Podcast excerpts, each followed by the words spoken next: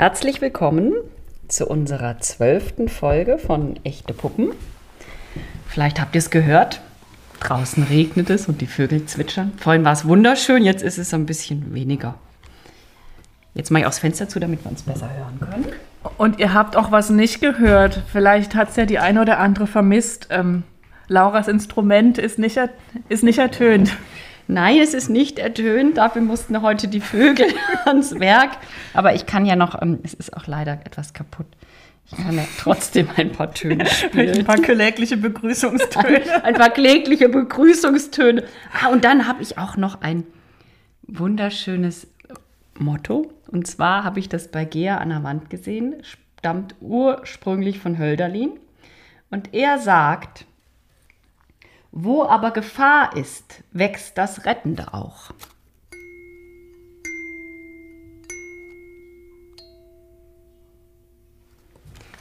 In diesem Sinne. Ja, in diesem Sinne. Willkommen zu unserer Krisenfolge. Ja, Puppen machen in Zeiten der Krise. Genau, Puppen machen in Zeiten der Krise. Und noch in Klammern ein kleines N hinten dran. Genau, das auch immer größer wird, das N. Ne? Das N, das immer größer wird. Also Puppen machen in Zeiten der Krisen. Ja. ja, herzlich willkommen. herzlich willkommen.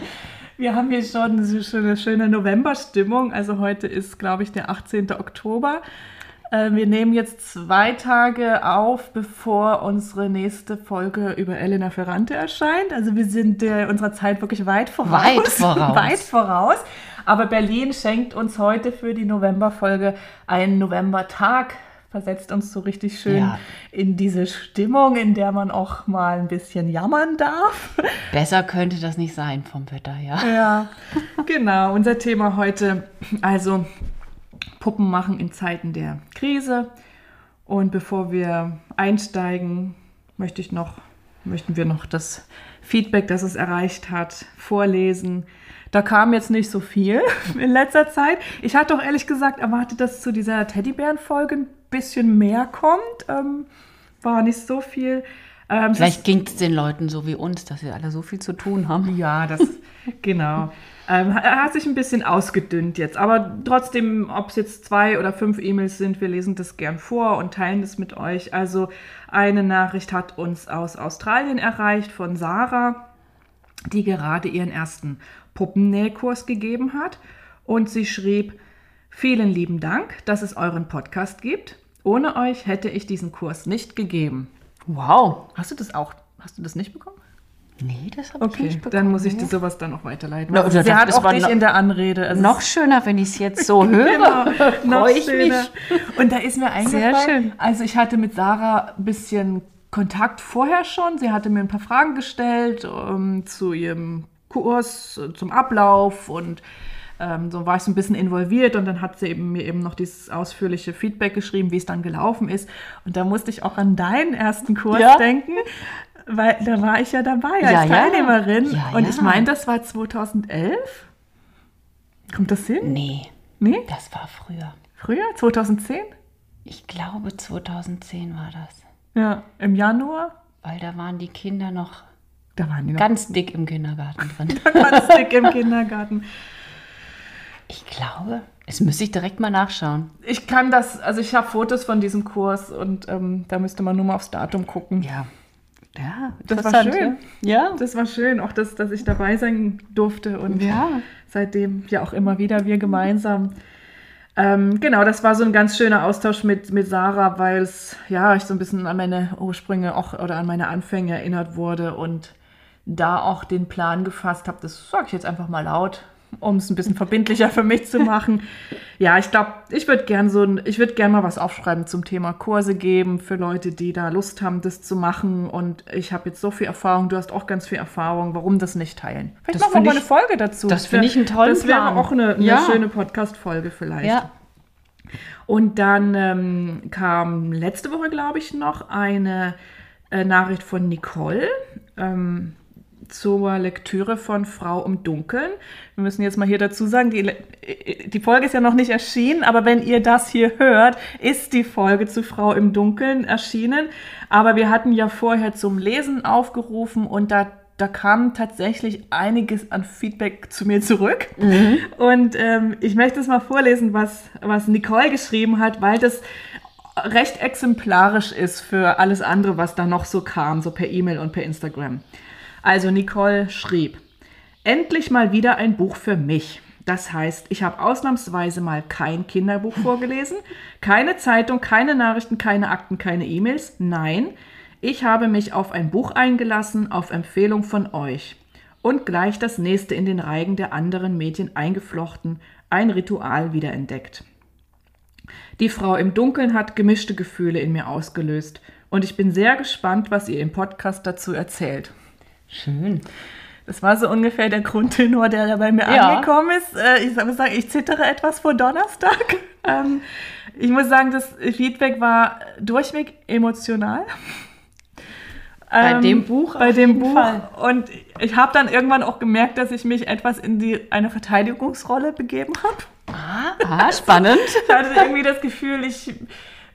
Ja, ja, es ist, es ist keine leichte Kost und. Ähm, also ja, vielleicht wäre es auch schön gewesen, eine etwas leichtere Lektüre zu empfehlen, aber es ging uns ja nun wirklich um dieses Buch, weil da auch diese Puppe drin ja. vorkommt und es berührt eben Themen, die keine Frau kalt lässt.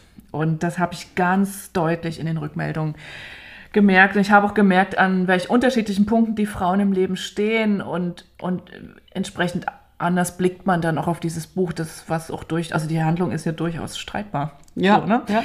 Und dann möchte ich auch nochmal, ja, irgendwie habe ich dann gemerkt, ähm, es geht uns ja gar nicht, oder es war ja nie unsere Absicht, irgendwas zu bewerten, sondern wir wollten uns, wir wollten mal ja, gemeinsam ein Buch lesen und ähm, uns den Fokus dann auf die Puppe richten. Und das ist uns dann hoffentlich, also mal sehen, wie es ankommt. Ich hoffe, das ist uns gelungen und hat dann irgendwie auch eine, ja, eine interessante Perspektive eröffnet. Ja, bleibt spannend. Bleibt spannend. Aber ich mag das, wenn man Themen ankratzt, die nicht so glatt oder nicht so. Ja. So immer gefällig, was ja nicht ja, gefällig, ja. was die halt nicht immer nur schön sind. So das, das Leben ist ja auch nicht immer nur genau. schön. Ja, da sind wir eigentlich auch schon. Da sind wir mittendrin. da sind wir schon mittendrin.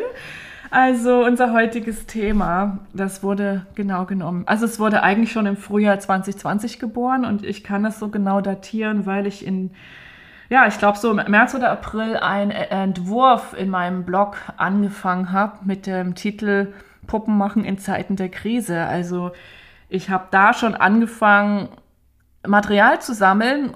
Damals gab es den Podcast noch nicht und ich wusste auch nie, was ich mit diesem Material machen würde. Aber es war mir an so vielen Punkten in den letzten zweieinhalb Jahren Bedürfnis, mal meine Erfahrungen aufzuschreiben, meine mhm. Fragen, meine Erkenntnisse. Und ähm, ja, dass wir jetzt hier sitzen und du dich auch darauf einlässt, das Thema jetzt persönlich zu besprechen, finde ich gut. Denn es lässt sich, glaube ich, besser besprechen als beschreiben. Ähm, genau, und ihr wisst, worüber wir sprechen. Also es geht ähm, natürlich um die Corona-Zeit, die, ähm, was uns dann relativ schnell klar wurde, äh, nicht nur Auswirkungen auf unser Privatleben haben würde, sondern eben auch auf unseren Beruf, auf unser berufliches Leben.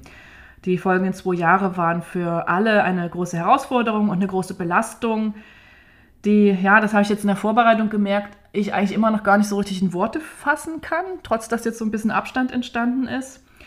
Und dann ging es weiter im Februar 22. Ähm, da spitzte sich die Situation ja eigentlich für alle weiter zu, als der russische Angriffskrieg auf die Ukraine begann. Das haben wir ja hier auch manchmal so angeschnitten, so ähm, was das jetzt für uns bedeutet, wie es uns damit geht.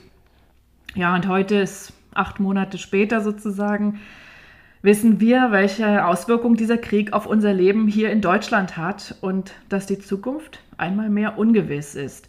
Die Krise, in Anführungszeichen, kann man ja auch mal so sehen. Nicht zu vergessen die Klimakrise. Genau. Da, ne? Die Krise geht also weiter und wie Laura schon sagt, es ist nicht nur eine Krise, sondern es sind mehrere verschiedene die uns vermutlich jahrzehntelang und unsere Kinder vielleicht auch noch jahrzehntelang beschäftigen werden. Und für Laura und mich, also für uns beide, bedeutet das konkret jetzt seit zweieinhalb Jahren, wir sind Puppenmacherinnen in Zeiten der Krisen. Und wir sind gefragt, den Wandel, den die Welt jetzt braucht und vollzieht, mit unseren Gaben, also mit unserer Puppenmacherei, Laura noch als Clown, ich vielleicht noch im Schreiben auf meinem Blog, mitzugestalten. Und wir wollen heute über unsere Erfahrungen der letzten zweieinhalb Jahre sprechen, wie wir mit 1000 Rehe und Mariengold die Corona-Zeit erlebt haben und auch gemeistert haben, vielleicht auch das in Anführungszeichen, welche Herausforderungen oder welche neuen Herausforderungen dieses Jahr mit sich gebracht hat und wie wir uns für das stärken, was noch auf uns zukommen mag. Und wir haben uns auch für dieses Thema entschieden, weil wir wahrnehmen, dass es vielen Menschen in diesen Zeiten nicht gut geht. Und vor allem Solo-Selbstständige im Kreativbereich, so wie wir zwei das ja sind, schon länger straucheln. Und deshalb wollen wir Mut und Hoffnung machen, Zuversicht vermitteln und Trost schenken und vor allen Dingen versichern, ihr seid nicht allein und gemeinsam geht es leichter. Und in dieser Folge, ich weiß noch nicht, was kommen wird, also wir haben jetzt nicht so viel vorbereitet, wird es vermutlich persönlich und es ist auch ganz bewusst, weil ähm, ja, wir finden, dass persönlicher Austausch in Zeiten wie diesen einfach überlebenswichtig ist. Denn wenn wir erfahren, wie es anderen geht und was andere brauchen, dann kann ein Gefühl der Zusammengehörigkeit entstehen und wir können uns in der Gemeinschaft stärker und weniger allein fühlen. Ja, das hast du schön gesagt. Ja. Und Krise ist ja auch immer etwas persönlich Erlebtes, ne? Das ist ja nichts Abstraktes, mhm. sondern es erlebt ja jeder persönlich als wirklich emotional auch immer. Es ist nicht mhm. etwas, was man so dann vor der Haustür lassen könnte. Nee, und speziell jetzt auch diese Krise, die, das ist ja auch etwas, was wir vielleicht jetzt auch, zumindest mit unserem Hintergrund jetzt in 70er, 80er Jahren geboren, dass wir das erste Mal erleben, dass alle gleichzeitig genau. betroffen sind. Und ich würde auch sagen, 99 Prozent der Menschen auch sehr gelitten hat oder es als Belastung wahrgenommen hat. Ne? Also die Menschen in, in, in unserem Kulturkreis, ne? weil ich habe mir jetzt nämlich auf meinen kleinen, ich habe mir wirklich jetzt mal auch was auf den Zettel geschrieben. Mhm. Da habe ich nämlich hingeschrieben, was jetzt mal für unseren, ich nenne es einfach mal unseren Kulturkreis hier in Europa, wo wir doch alle im großen Wohlstand eigentlich leben. Krise ist ja immer, also ne, auf der mhm. Welt ist ja immer, ja. in gewissen Bereichen sind ja Leute Meister der Krise schon, mhm. weil sie damit geboren sind und damit sterben werden. Ja, das stimmt. Nur wir nicht. Wir erleben das ja zum ersten Mal in dieser Art. Das ist, ja, das ist und es ist noch nicht lebensbedrohlich, aber schon mal, sag mal, für ja. unsere Kultur ja. schon haben. Na, das ist dann immer diese Fallhöhe, ne? Also so, dass unsere Fallhöhe jetzt in dieser Zeit einfach sehr, sehr hoch war im Vergleich zu anderen Ländern und dass wir ähm, deshalb, glaube ich, auch einen anderen Umgang haben oder ein anderes Empfinden, wie stark uns das jetzt trifft. Ja. Ne? Ob das jetzt wirklich so ist, wenn man es vergleicht mit, mit, mit anderen Ländern, mit anderen Kulturen, das steht auf einem anderen Blatt, aber es geht ja auch, also jetzt vor allen Dingen jetzt in unserem Gespräch auch darum, wie geht es uns persönlich damit? So, ja. Wie haben wir es erlebt und wie erleben wir das, wie haben wir es erlebt, dass andere es erleben? Ja, so, ne? ja, ja. Ja. Ich will es auch gar nicht jetzt klein oder groß oder machen, die Krise, weil Krise ist, wie gesagt, was persönlich mhm. Erlebtes. Aber mir ist eben so aufgefallen, mhm. es ist ja, für uns ist es neu. Ja, ja. Aber eben nur für uns. so ist es. Das ist ein ganz wichtiger Punkt. Also, ähm, ja, jetzt in dem ersten Teil haben wir uns gedacht, ähm, würden wir ein äh, bisschen erzählen, wie wir die letzten zweieinhalb Jahre erlebt haben und vielleicht auch, was uns aktuell beschäftigt. Und im zweiten Teil wollen wir ein bisschen teilen, weißt du, habe ich so gedacht, aus unserem Werkzeugkoffer, was, was waren jetzt so unsere Hilfsmittelchen, unsere Tools, unsere Ansichten, die uns getragen haben und die uns hoffentlich auch weitertragen. So. Ähm, ähm, ja, ich habe so ein paar, ich habe jetzt hier so einen kleinen Fragenkatalog mitgebracht, ausgearbeitet und ich glaube, den würde ich jetzt einfach als roten Faden nehmen und wir mhm. beantworten das so im Gespräch. Ähm, Genau, dann meine erste Frage geht ja immer an dich, um das Gespräch zu eröffnen. Ähm, ja, in Bezug auf deine Arbeit als Puppenmacherin, ähm, was ist dir aus der Corona-Zeit am stärksten in Erinnerung geblieben?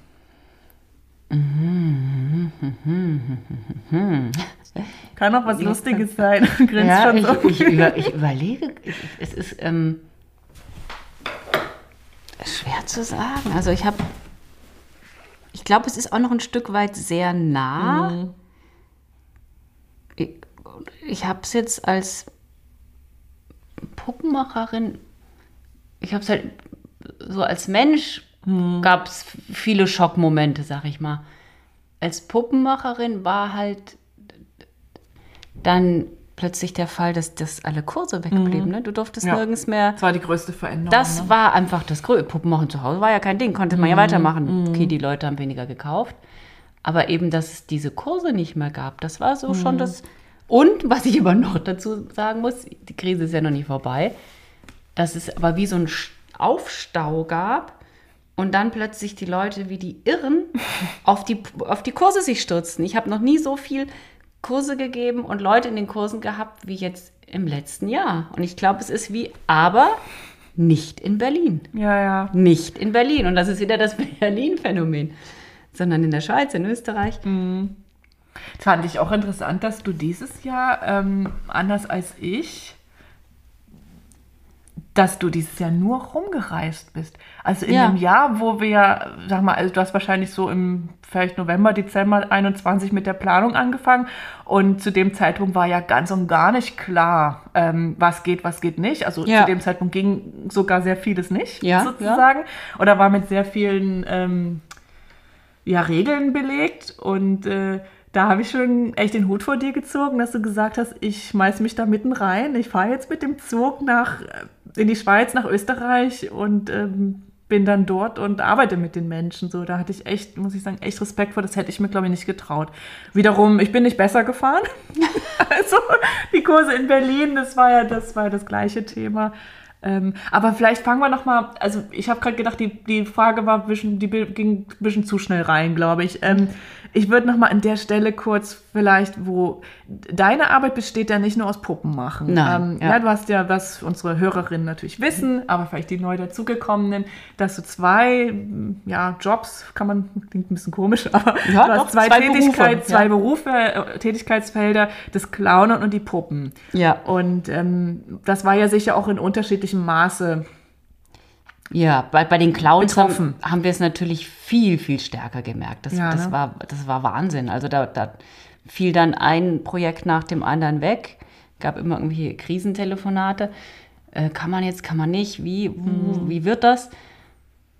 Das war, also da habe ich es viel extremer gemerkt und gleichzeitig habe ich aber auch von meinem Verein, unserem, unserem Clownsverein, unglaubliche Unterstützung erlebt. Mhm. Also ich hm. muss sagen, das ist mir noch mal so viel, die roten Nasen sind mir noch mal so ans Herz gewachsen, weil ich mich absolut unterstützt gefühlt habe und sie immer geschaut haben im Verein, wie können wir unsere äh, Clowns supporten, was können wir ihnen für Alternative mhm. anbieten, dass sie keinen großen Ausfall haben.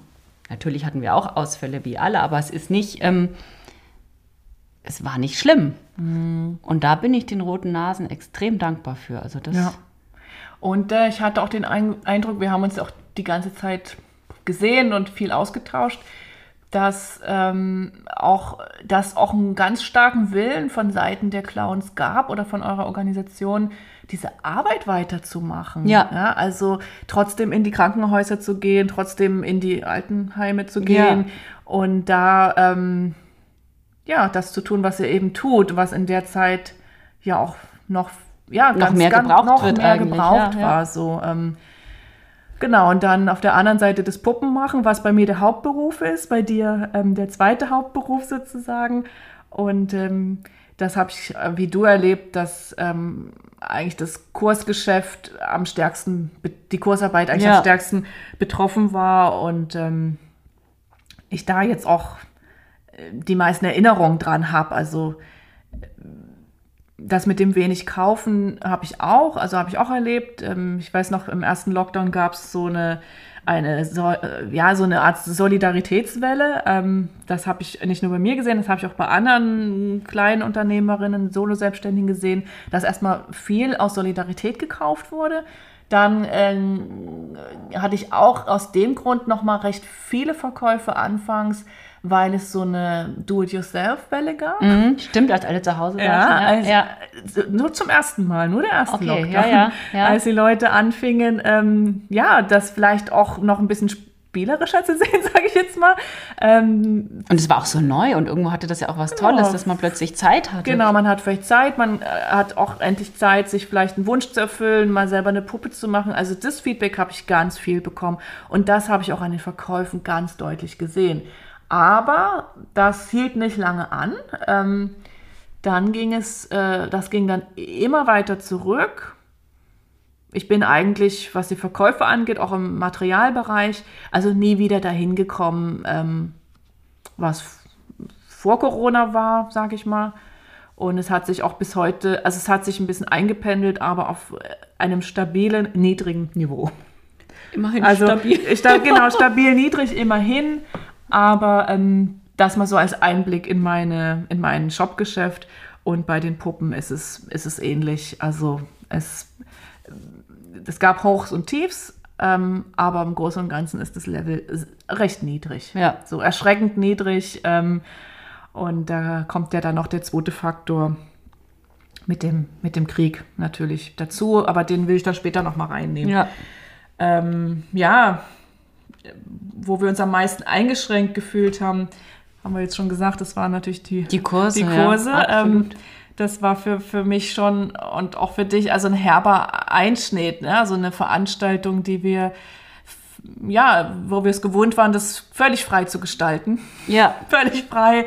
Ähm, Plötzlich wusste man nicht mehr, was man darf, was man, was, oder immer auch, was jetzt gerade aktuell geht, genau. was nicht geht. Das war. Genau. Und ich kann mich noch erinnern, wie ich, wie ich, am Telefon hing und das Gesundheitsamt versucht habe zu erreichen. Und da hatte ich ja glücklicherweise wieder dich. Ja, ja, ich ja immer, Maria, was, was ist genau. jetzt? Was darf man, was darf genau. man nicht? Ja, also mir ist auch noch in Erinnerung, diese lange Zeit, ich meine, es war so im ersten Lockdown, dass es dann so fünf, sechs, sieben Monate, in denen gar nichts ging, in denen es verboten war, Kurse, also ja. Veranstaltungen zu geben. Genau, und dann habe ich mich ans Telefon gehangen. Also als das so langsam klar wurde, ähm, es wird wieder was gehen, aber unter Auflagen. Und da wissen wir, wie schwierig das war, irgendeine Information zu bekommen. Und wie, ich habe bestimmt hundertmal, bestimmt hundertmal diese, diese Corona-Verordnung, diese Berliner Corona-Verordnung gelesen und immer diesen einen Absatz, na, da gab es so einen bestimmten Abschnitt, der eben für Veranstaltungen. Was heißt das jetzt? Was heißt es jetzt? Und was bin ich jetzt eigentlich? Bin ich jetzt eine Bildungseinrichtung oder bin ich, bin ich eine Veranstaltung? So. Und ähm, ja, stimmt, was bin ich? Was bin ich eigentlich? Und ähm, ja, Beamtensprache, sehr Beamtensprache spannend. und da blieb ihm auch dann wirklich irgendwann nichts anderes mehr übrig, als es telefonisch zu klären und was dann auch ging. Und äh, irgendwann habe ich auch, bin ich auch mit dieser Sprache zurechtgekommen, mit dem Beamtendeutsch. und ich meine, dass ich das immer gut für mich übersetzt habe und dann auch nochmal für dich ja, übersetzt habe, sodass wir uns zumindest da dann ähm, sicher fühlen konnten und in unserem Rahmen eben auch diese Kurse ich habe ja sofort wieder angefangen. Ich meine, du auch, ne? Ja, genau. Als es ging. Und dann äh, war natürlich eine sehr lange Zeit, ähm, gute zwei Jahre, als das eben nur mit Auflagen, Regeln und vor allen Dingen eben Einschränkungen ging. Und für mich war die größte Einschränkung diese Teilnehmerzahl, was natürlich darauf zurückzuführen ist mit den Abständen, die man dann einhalten musste. Also bei mir war dann auf einmal, wurde aus einem Kurs mit normalerweise sechs, sieben, acht Leuten, der war dann eben nur noch halb so groß. Und das natürlich finanziell sehr deutlich genau. zu spüren. Die Miete, ich musste, die Miete ist natürlich gleich geblieben. Und das habe ich sehr gespürt. Ähm, dann auch innerhalb der Kurse, ähm, weiß ich noch, die ersten Kurse habe ich mir meinen Yoga-Timer mitgenommen. Also ich habe da so eine Art Eieruhr, die ich zum Yoga machen verwende und die ich denen dann immer so auf 20 Minuten eingestellt habe und dann wirklich alle 20 Minuten aufgestanden bin und die Tür aufgemacht habe. Tja. Und das war im Dezember, da kann ich mich an einen Kurs erinnern, im Dezember 2020. Und es flog mir dann um die Ohren, weil die Leute sich natürlich beschwert haben. Weil es kalt weil war. Weil es viel zu kalt war, um zu, alle 20 Minuten zu lüften. Und ähm, genau. Oder andere Erinnerung, ähm, diese Maske, die man dann tragen musste. Und ich weiß noch, dass es meine erste Amtshandlung war, als klar war, das geht wieder los mit den Kursen, dass ich mir bei einer Schmuckmacherin, also bei meiner Lieblingsschmuckmacherin. Grüße. Wollte gerade sagen, sag, nennen Sie. Grüße an, auch toll. an Julia Schmitz von 358 Malers. Die habe ich gebeten, mir eine Maskenkette anzufertigen, weil ich dachte, wie unwürdig ist das denn, wenn ich jetzt diese Kette, diese Maske, keine Ahnung, ich habe sie dann vielleicht um mein Handgelenk oder dann lege ich sie irgendwo hin. Nee, das muss doch irgendwie so funktionieren. Maske rauf, Maske runter. Ja, dann habe ich mir überlegt, Schön. ich brauche eine Maskenkette. ähm, ja, das waren alles so, ach, da gibt es bestimmt noch viel mehr, komm, komm jetzt nicht drauf. Also auch Dinge, die irgendwie lustig waren und genauso viele Dinge, die auch einfach nur zum Heulen waren. So muss man, muss man ja. ja auch sagen. Ähm, ja, da war das, es war ja immer in, in, in Österreich und Schweiz, wo ich dann unterwegs war, war es ja dann immer nochmal anders. Ne? Ja. Auch die Absurditäten mit, du fährst dann über die Grenze, dann im Zug, mhm. sitzt mit den gleichen Leuten, nimm Maske auf, Maske runter. Und da gab es ja dann immer noch andere Verordnungen. Ja, ja, da musstest du dich da einarbeiten oder Aber auch nicht. Das Gute war, ich habe einfach dann immer, ich, ich habe dann irgendwann aufgehört, mich überhaupt ja. irgendwas zu informieren, weil es sich ständig änderte. Ich habe einfach dann immer ja, vor Ort vor, am Haus gefragt, was geht, was geht nicht. Mhm. Und dann haben wir das gemacht. Ja. Und es war da aber auch immer lockerer, muss ich sagen. Den Eindruck hatte ich auch. Manchmal habe ich, wenn ich so gehört habe, Laura ist im Ausland, es fühlt sich so und so für sie an. Ich bin hier im Inland. Es fühlt sich für mich so an, habe ich echt einen Unterschied wahrgenommen. Ähm, ja, ähm, Kursarbeit. Äh, hast du denn gerne Kurse gegeben in der Zeit? Ähm, ja.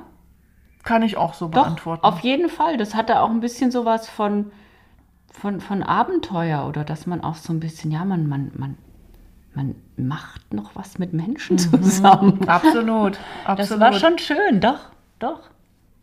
Doch, und fand es auch wichtig, dass wir das machen, dass das irgendwie mhm. und dass wir nicht online gehen. Ich ja. meine, irgendwann, also dir ging es wahrscheinlich ähnlich, irgendwann haben wir gedacht, okay, wenn es jetzt ewig weitergeht, dann muss man vielleicht. Mhm. Aber es war schon schön, das ähm, wirklich live zu haben und ich habe auch gemerkt, wie, wie ausgehungert die Menschen nach Gesellschaft ja. waren. So ging es mir auch. Und es hat mich auch ermutigt, immer weiterzumachen. Obwohl es ja immer absurder wurde, ja. zu einem bestimmten Zeitpunkt. Und ähm, ich habe auch, ja, wie soll ich sagen, gehadert ist vielleicht das falsche Wort, aber natürlich habe ich das ganz viel in Frage gestellt und ähm, es gab auch Momente, wo ich am liebsten hingeschmissen hätte, gerade wenn ich dann wieder vor der Verordnung hing und es nicht interpretieren konnte und ja, irgendwie auch, ja, es gab auch eine Zeit, wo ich mir nicht sicher war, wer kommt, also, ja. ne, wie sind die Leute drauf? Kann ich das halten? So. Ähm, und trotzdem war da so eine Stimme in mir oder so eine Gewissheit, das ist das, ist das Richtige, was du machst. Ja. Ähm, weiterzumachen und für die da zu sein, die unter den Umständen Gemeinschaft suchen. Ja. Und da, von denen gab es nicht viele, aber diese Menschen gab es. Und ähm, da war schon deutlich zu spüren an den Wochenenden, dass es, dass dann auch diese Kurse eine Chance waren, Abstand zu gewinnen, sich auf ein anderes Thema komplett einzulassen, diese Corona-Zeit mal außen vor zu lassen, nicht drüber zu sprechen, sich mal auf was völlig anderes zu konzentrieren ja. und das Herz so zu öffnen irgendwie. Und dass das Medizin war, so, ne? Ja. Für, für die Leute, aber auch für mich, so, ne? Und dir wird es wahrscheinlich ähnlich gegangen sein. Das, das habe ich auch gemerkt. Das war so schön. Das war so, so ein Raum, wo es nicht darum ging, ich halte das von, von Corona, ich halte mhm. das, völlig egal, sondern man hat e, wieder etwas gefunden, was man gemeinsam mhm. gerne ja. macht. Ja. So wie es, wie es früher war. Man konnte Meinung über alles Mögliche haben mhm. und hatte trotzdem eine Gemeinsamkeit. Ja, und das war, das war so ein Raum. Und deswegen war das auch so heilsam und so gut, dass man diese Räume, die gab es noch, ne? Ja, und die waren ja auch wie so ein Gegenstück zu dem, was im Rest, also was sonst so im Leben los war, ne? Diese ja. Äh, ja, Trennung, Isolierung, auf Abstand gehen. Also ja, in den Kursen ja, mussten wir natürlich auch auf Abstand gehen und das haben die Leute auch, auch die meisten haben das auch gemacht. Und trotzdem gab es eine, eine Verbindung und ein, und ein Miteinander und natürlich auch mal wieder ein anderes Thema. Ja, endlich. genau. Und ich habe am Anfang, weiß ich noch, weil ich mich so dann darauf vorbereitet habe, als es wieder losging, weiß ich noch, dass ich mir noch überlegt habe, oder ich habe es teilweise sogar noch gemacht, dass ich am Anfang der Kurse angeregt habe, vorsichtig angeregt habe, ähm, das Thema draußen zu lassen. Bitte C vor der Tür zu genau. lassen. Und ähm, und das musste ich irgendwann, also ich musste das relativ schnell nicht mehr machen, weil ich gemerkt habe, die Leute kommen doch gar nicht hierher, um darüber zu reden, ja. sondern die kommen ja gerade her, weil sie was anderes wollten. Und so war das dann in der Regel, ähm, war das in der Regel ein freier Raum, ein kreativer Raum und absolute Wolke 7 in ja. der Zeit. So, ne? Du hast schon ein Thema angeschnitten mit den Online-Kursen. Ähm, das hat uns ja auch immer wieder beschäftigt. Mhm. Ich habe den Eindruck, dass es mich ein bisschen mehr beschäftigt hat als dich. Also, aber natürlich wirst du auch darüber nachgedacht haben.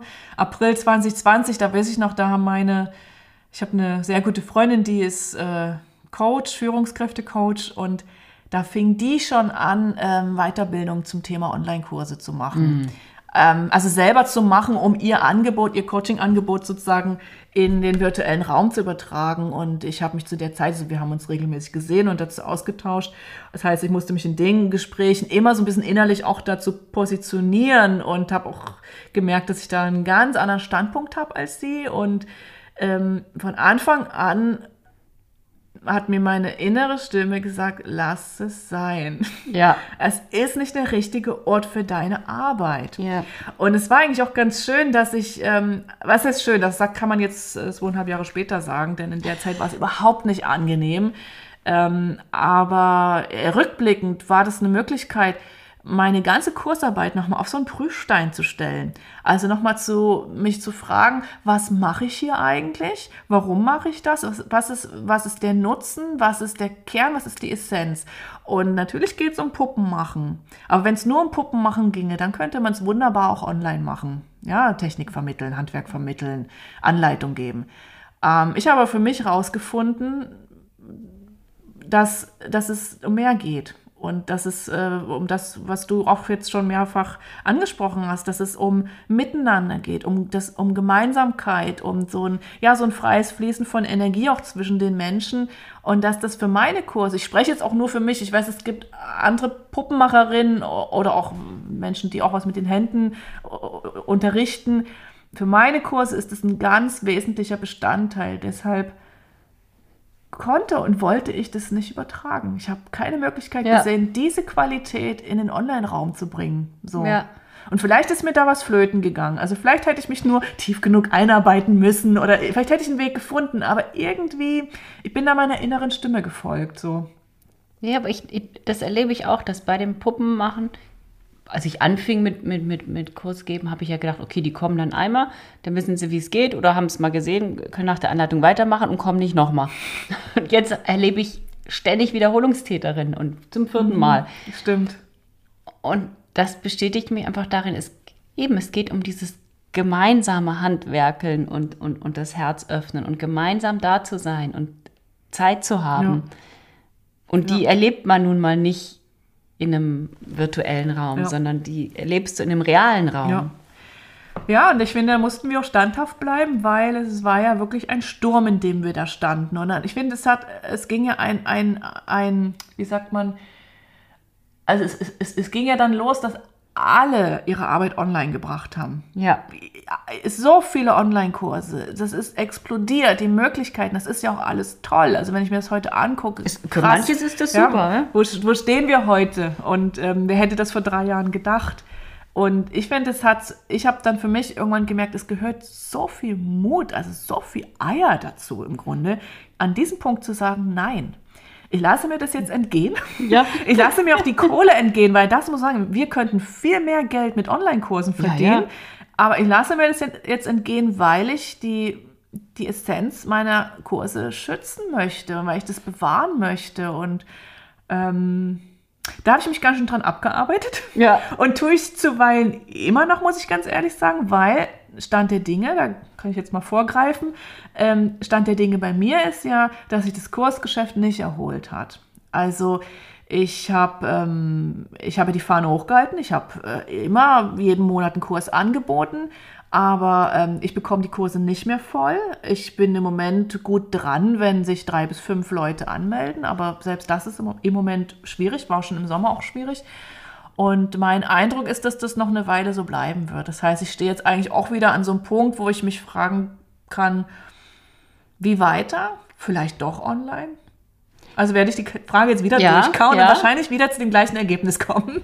Und vielleicht, aber vielleicht, ich finde es auch immer schön, wenn man so, so Dinge für sich gefunden hat und dann aber auch sagt, okay, das ist ja nicht in, in die, für die Ewigkeit in Stein gemeißelt, ne? Vielleicht ja kann man auch online und vielleicht kann man auch beides mal machen und dann merkt ja. man es auch. Und, so und, sehe ich das und auch. Ich, ich, ich sag dir, Maria, es ist das Berlin-Phänomen. Weil ja, deine ja. Wollknolls waren voll. Ja, genau. Das ist so, das sind vielleicht unsere Mikroerfahrungen, sage ich jetzt mal, der letzten Wochen. Laura war ja viel unterwegs. Ich war einmal unterwegs. Ich war in Süddeutschland und habe da zwei Kurse gegeben. Und ja, unser Eindruck ist, dass Berlin ein schwieriges Pflaster gerade ist. Ja. Ähm, und unsere Kurse auswärts, Lauras und meine beiden eben, diese einzelnen, doch sehr gut gebucht waren. Und ähm, wer weiß, ich kann es mir nicht erklären, was jetzt das Berlin-Problem ist, aber wir werden das weiter beobachten. Wir beobachten das Berlin-Phänomen. Äh, aber ich fand es schön, was du gesagt hast mit dem Offenbleiben. So sehe ich das auch. Ähm, ich weiß, dass ähm, es früher oder später wird ein Online-Format für mich daherkommen. Das wird aber kein Online-Kurs sein, das wird irgendwas anderes sein. Ja. So, ich sehe mich da nicht mit Leuten äh, Step by Step Puppen machen, sondern ich sehe da was anderes. Aber an sich ist dieses Format oder das Internet nicht schlecht und ähm, man kann da sehr viele Menschen erreichen. Und ich muss auch sagen, ich habe auch, ich habe das auch genutzt in der Zeit und hatte, ich habe einen Puppenkurs tatsächlich, Online-Puppenkurs mitgemacht, so vor einem guten Jahr. Und der war großartig. Und da habe ich auch gemerkt, das war eine Frau, die technisch super versiert ist. Und ähm, dafür war es toll, ja. Technik zu vermitteln. Es ging um einen Filzkopf herstellen. So. Das ging online. Okay, das, das ging super. Es waren vier Stunden. Ähm, klar, aber du, was halt wegfällt, ist dieser Kommunikationsaspekt, der Austausch, das Miteinander, sich was erzählen. Da ging es wirklich um Lernen, um Technik. Ja. Und ich habe da viel draus mitgenommen. Aber ich habe daraus auch mitgenommen, das bin nicht ich. Mhm. Ich, ja. ich, ich, bin nicht die, die da sitzt und nur die Ansagen macht. Ja, ja. So, ne? Ja. Ja, ähm, wenn ich dich fragen darf, die finanziellen Einbußen, das ist ja auch so ein Aspekt, ein Corona-Zeitaspekt. Ähm, hast du die gespürt? Waren die groß? Waren die stark? Wie bist du damit umgegangen? Ich habe die gespürt, also mein Mann auch, wir haben die deutlich gespürt, aber was ich auch sagen muss, sind wir super da durchgekommen durch diese mhm. ganze Geschichte. Und auch wie ähnlich wie bei den Kursen ist, also das, was da, sag, sag ich mal, nicht kam, ist dann jetzt im letzten Jahr nachgekommen, mhm. sozusagen, weil einfach so viel ging. Mhm. Und da. Ein Ausgleich sozusagen. Ja. Mhm. Und da ist mir dann auch wieder meine gute alte Permakultur eingefallen. ja. Es ist einfach ein geniales, äh, geniales System, weil da geht es auch ganz viel um Vielfalt in der Permakultur. Und das habe ich gemerkt, äh, ist immer so ganz salopp gesagt, das hat mir den Arsch gerettet die, die Vielfalt in, mhm. mein, in mein, ja. meiner Berufswahl. Ja, das kann ich Clowns, Puppen, ja. Kurse, Puppen mhm. machen, Blog schreiben, alles das, das mhm. ist, und, und, und auch bei, bei meinem Mann. Es, es gab einfach dadurch, dass eine ziemliche große Auf, Aufstellung an Vielfalt da war, mhm. gab es immer was, was lief, wie in einem. Garten. Wenn du ganz viele verschiedene Sachen säst, kommen die verschiedensten Insekten, unterstützen sich äh, untereinander, unterstützen die Pflanzen und ein paar Kulturen werden immer wachsen. Manche werden eingehen, aber wenn du jetzt nur Mono säst, ja, dann kommt der Kartoffelkäfer, oh, ist, ist nichts. Mm, da hast du recht. Und das habe ich so gemerkt und das, mm. ja, also das habe ich, das ich ja nicht, nie, nie bewusst so gemacht. Ne? Ja. Ich, bin, ich bin immer so, ich gehe immer so nach meinem Bauchgefühl, aber das war eine Rettung. Ich muss sagen, da habe ich auch neidisch auf dich gesplickt. Und mir war auch klar, das hat die Laura nicht mit Absicht gemacht. Nee. Das hat sich einfach so gefügt. Aber ja, äh, ich habe das beobachtet und ich habe auch gesehen, wie du anders als ich da stehst mit deinen zwei Berufen ja. und ähm, dass du auch ein anderes Netz in der Zeit hattest, ein bisschen. Ne, weil du auch, was du gerade erzählst, die Erfahrung auch mit den Kollegen, dass man da auch nochmal gehalten ja. ist in so einer schweren Zeit. Ähm, das ist ein Unterschied zu mir. Ähm, ich stehe zwar auch auf, also meine Arbeit steht schon auch auf mehreren Beinen. Also ich habe ähm, ja drei Einkommensströme, ne, die Kurse, den Shop und die Puppen. Und ich habe eine ähnliche Beobachtung gemacht wie du. Ich habe schon gesehen, dass, dass ich dadurch flexibler war ja. und dass ich, als die Kurse wegfielen, die Möglichkeit hatte, okay, dann kurbel ich den Shop jetzt mehr an. Ähm, das hat mir schon mehr Spielraum verschafft. Ähm, aber ich habe mir oft äh, auch gewünscht, ich habe mir mehr Sicherheit gewünscht, auch wenn viele andere die natürlich auch nicht hatten, aber ich habe mir immer eingebildet, auch wenn ich jetzt angestellt wäre. so, ne? Ich, äh, aber klar, die Frage stellt sich natürlich immer als selbstständiger Mensch, ähm, wofür entscheide ich mich? Ja. Ähm, und, und, und ich, ich sag mal, auch ein Glück, dass wir nicht angestellt sind, weil wenn du als Person, die angestellt ist, ihr Leben lang es gar nicht anders kennst. Also du hast ja. immer diese Sicherheit. Ja. Und zum Beispiel äh, in meiner Verwandtschaft gab es auch viele, die sind dann, wurde sofort gekündigt, ne? Ja, oder Dann bist du draußen und dann ja, ist richtig, genau, oder Kurzarbeit mhm. gab es auch bei uns in der Verwandtschaft. Dann mhm. stehst du noch viel schlimmer. Also das ist noch, der Fall ist noch viel größer, als wenn du schon immer mhm. mit diesen Ungleichen gearbeitet genau. hast und schon immer nicht nicht genau weißt, was, was ja. kommt rein, was, wie geht's. Ja. Man ist es gewohnt, da einfach das damit umzugehen. Das stimmt. Ähm, ja, finanzielle Einbußen hatte ich auch. Ähm, starke finanzielle Einbußen. Ich, ich habe ein, äh, das, äh, weiß nicht, ob ich das ich glaube, ich habe das nur Freundinnen erzählt und, und dir natürlich auch, aber das würde ich jetzt auch gerne mal im Podcast, das, weil es eine eindrucksvolle Zahl ist. Also ich habe dann ähm, nach dem ersten Lockdown, also dieses erste Jahr, wo wir so starke Restriktionen in der Kursarbeit hatten, ich habe mir dann mal ausgerechnet die Höhe meiner Verluste. Oh ja. Also ich habe einmal mal durchgerechnet, wie viele Kurse sind ausgefallen. Dann, als es wieder losging und die Kurse sozusagen dann auch kleiner werden mussten, was ist mir dadurch flöten gegangen? Und ich bin dann auf einen fünfstelligen Betrag gekommen. So. Und wir oh. konnten die Landpartie zwei Jahre nicht machen. Ja. Ich hatte zwei Kurse, die auch in Süddeutschland stattfinden sollten, die konnten nicht stattfinden. Ja. Also das habe ich dann einfach mal alles in die Rechnung mit reingenommen und habe dann selber gestaunt, wie hoch der Betrag ist. Und dann habe ich so eine Krise bekommen, weil ich gemerkt habe, das interessiert niemanden. Ähm, ich kann mich damit nirgendwo hinwenden. Ja, ich kann, ja, ja. ich kann dieses, niemand kann mir Ersatz äh, dafür geben. Ähm, damit bin ich natürlich auch nicht allein. Viele Menschen haben für, für nichts einen Ersatz bekommen. So. Aber das hat mir richtig wehgetan, weil es so unverschuldet war. Also so, es war nicht meine Schuld. So. Ja, ja. Ähm, das war schon eine ganz schön, ganz schön bittere Pille. Also, ja. Was ich noch gemerkt habe, was natürlich auch Teil weg die Rettung für uns war, also ich sage jetzt mal für unsere kleine, meine kleine Familie, dass wir keine hohen, äh, mm. weder Schulden noch hohe Festkosten mm. an Miete, also Miete oder so hatten. Ne? Und mm. wenn, ich, wenn ich mir umschaue, Leute, die Geschäfte haben, die die laufenden Mieten ja, für ihre ja. Geschäfte, ja, da, da, kannst du nicht mehr schlafen. Ja, ja. Und genau. das, ist, das ist auch so eine, das hilft halt auch in Krisen, wenn du möglichst geringe geringe Festkosten hast ja. und, und dein Business wirklich so ist, sag ich mal, du wirst keine großen Sprünge machen, aber du wirst immer genug für dich, mhm. genug für deinen kleinen Kreis haben, ne? Ja, und man bleibt doch flexibel. Ja. Auch dadurch, ne, wir sind allein, wir haben jetzt auch keine Mitarbeiter, ja. die wir bezahlen müssen, keine Räume, die wir zahlen müssen. Ähm, das hat uns wahrscheinlich auch beweglicher gemacht ja. in der Zeit. So, ne? Also das könnte man so sagen, wenn, wenn man so Tipps geben möchte für Krisenfeste. bleibt klein. Flexibel. Ja, und diese Vielseitigkeit. Und groß im Herzen ne? und vielseitig, ja, genau. Ja. Und, und was ich auch noch gemerkt habe, ähm, man kann ja eine gewisse Freude am wenig brauchen und am Reparieren mhm. und am Upcyclen haben. Das kann ja eine richtige Befriedigung mhm. sein. Ne? Mhm. Und wenn man diese Freude entwickelt und diesen, diesen, diesen Keim so zum Sprießen mhm. bringt, ja, so ist es. Kommt man da auch recht gut durch.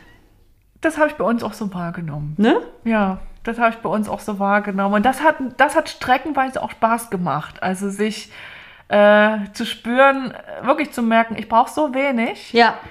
Oder ich bin mit dem, was, ich, was mir sowieso zufließt, so glücklich. Ich vermisse nichts. Ja. Äh, und ähm, ich sage jetzt mal bloß streckenweise, weil ich weiß, ich hatte auch andere Zeiten, wo ich starken Mangel empfunden habe.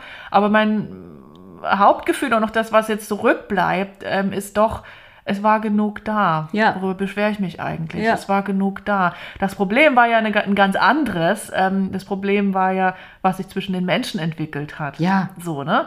Und ähm, das war auch, was ich. Ich glaube, das war auch das, woran wir alle am, am meisten gelitten haben. Genau. Und was ich auch, ähm, was für mich dann auch in den Kursen, wenn was wirklich schwierig war, war das nicht, dass die Leute Abstand halten sollten oder dass ich irgendwelche Nachweise prüfen musste irgendwann, sondern für mich wurde es an dem Punkt schwierig, wo ich, wo ich selber gemerkt habe, ich habe Angst vor den Leuten, weil ich gar nicht weiß, wer kommt jetzt, wie sind die drauf, worüber wollen die reden, was haben die für eine Einstellung, bekomme ich die hier alle unter einen Hut? Und ich sage bewusst, es, es war nur meine Angst, es gab in den Kursen keine Situation, die ja. wirklich sehr, sehr unangenehm gewesen wäre, zumindest jetzt in meiner Erinnerung. Die Kursteilnehmerinnen mögen das anders sehen. Ähm, Ach, bestimmt nicht, ich denke, die haben das auch so in Erinnerung. Ich spreche mal einfach für die. Aber das war, das war schon was, was ganz Neues für mich. Ähm, klar bin ich immer ein bisschen aufgeregt vor den den Kursen, aber mir über solche Sachen Gedanken zu machen, ähm, über den Frieden im Kurs sozusagen, das war schon ganz schön neu. Und ja. ich muss sagen, das ist auch immer noch ein bisschen da. Also ähm, ich, es hat sich schon viel verändert. Ich merke auch, es ist alles, äh, die Corona-Zeit ist kein großes Thema mehr, höchstens noch in den Pausen. Die Leute sind, zumindest die, die kommen, entspannt.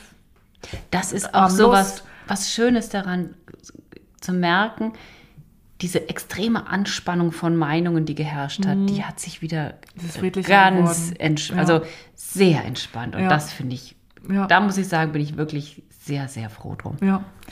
So, so geht es mir auch. Weil das hat man ja eine Zeit lang gedacht, das wird sich nie wieder das war der entspannen. größte, Das war der größte Stressfaktor für mich im Zwischenmenschlichen so. Und ja. da muss ich sagen, bin ich auch den Leuten dankbar, auch. dass sie gekommen sind, weil die hatten den Stressfaktor mit Sicherheit auch. Ja. Weil auch du als ja, Kursteilnehmerin ja auch nicht wusstest, in welches Feld begebe ich mich jetzt. Ja. Ähm, ja, ist, wie wohl fühle ich mich da? Sind da, werden meine Bedürfnisse dort erfüllt oder auch nicht? Ne? In welche Richtung auch immer diese Bedürfnisse in der Zeit gingen so. Und ähm, ja, das wäre jetzt auch meine nächste Frage. Wir hatten ja dann, ja, wie also wie nimmst du das, die Situation jetzt wahr? Also vielleicht so einmal in den Kursen oder auch in deiner Puppenarbeit, Puppenverkaufstätigkeit.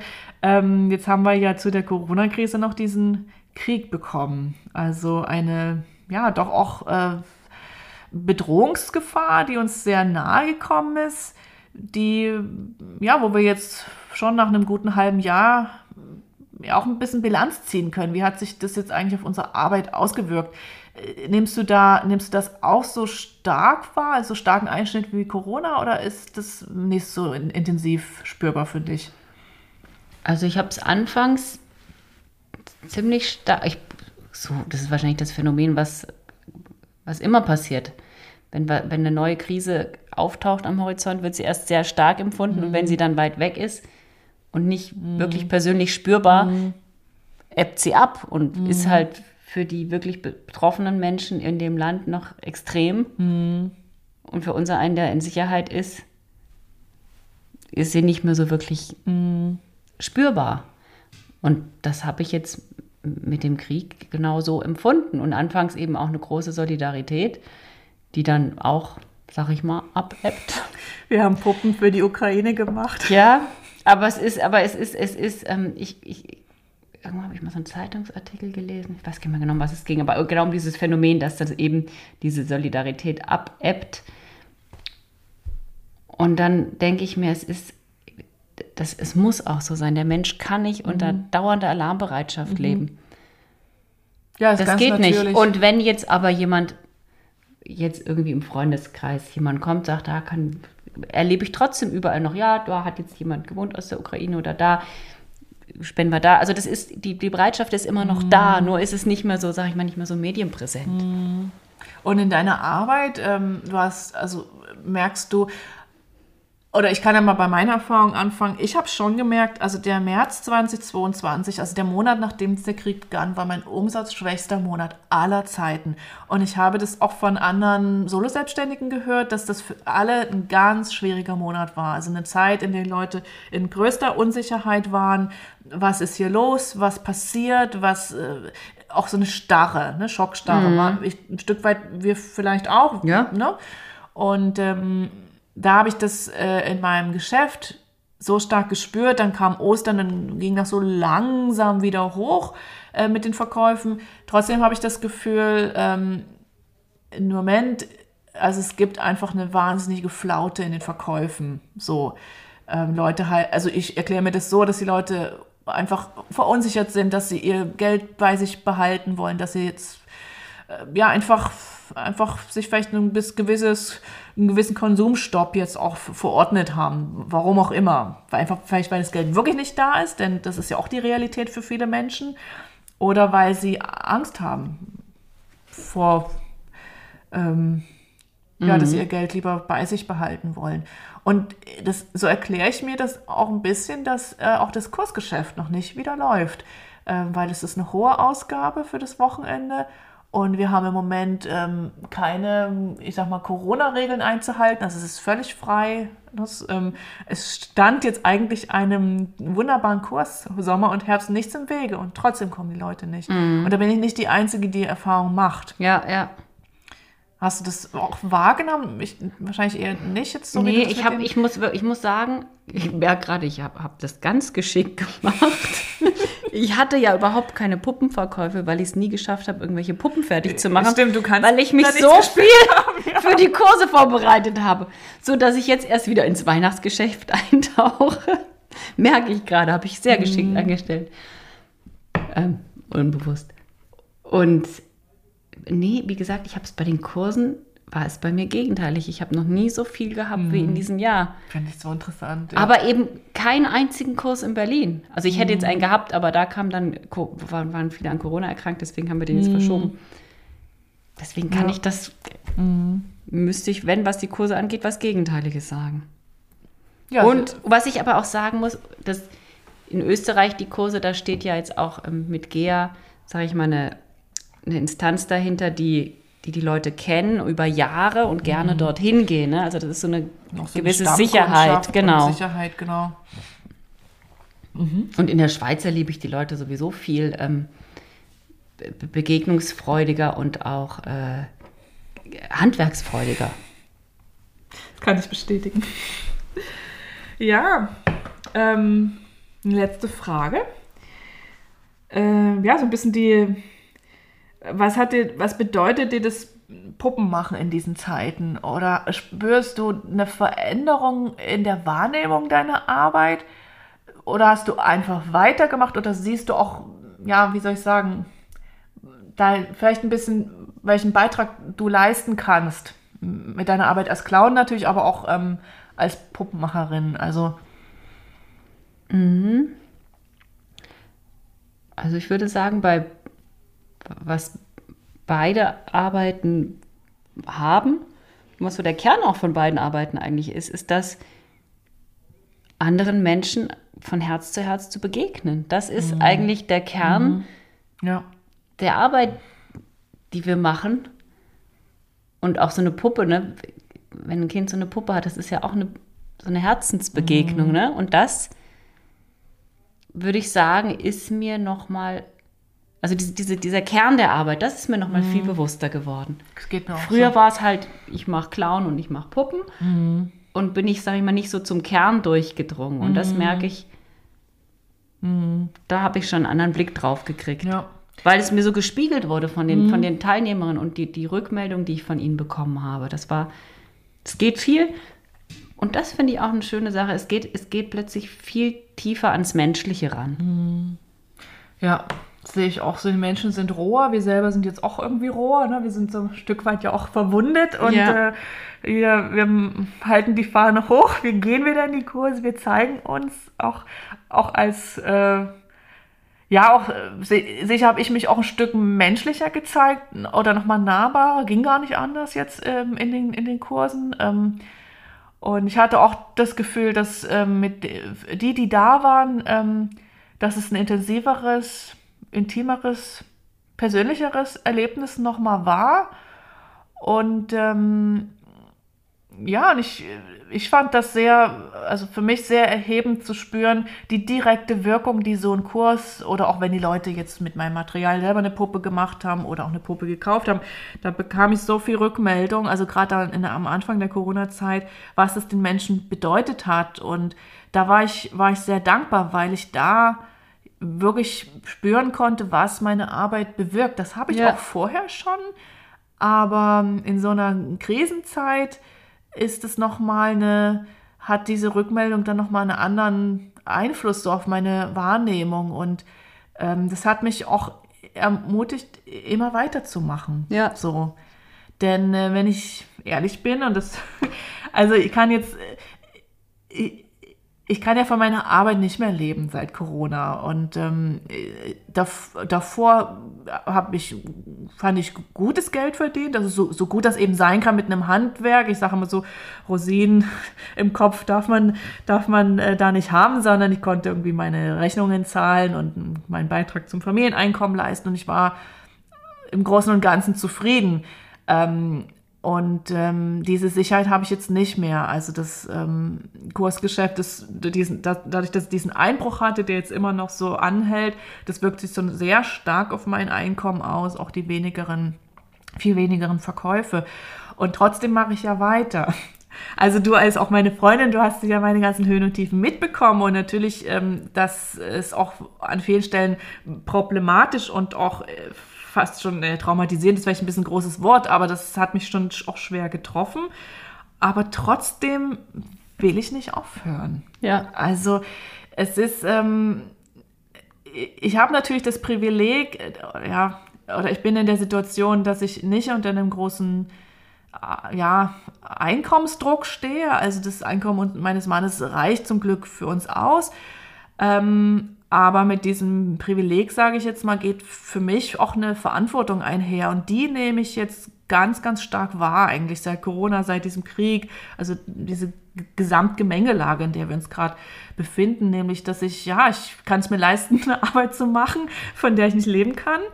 Ähm, und damit ähm, kann ich ein, ja, ein altes Handwerk oder ein traditionelles Handwerk lebendig erhalten ja, ich, ich kann das machen, auch wenn es nicht profitabel ist.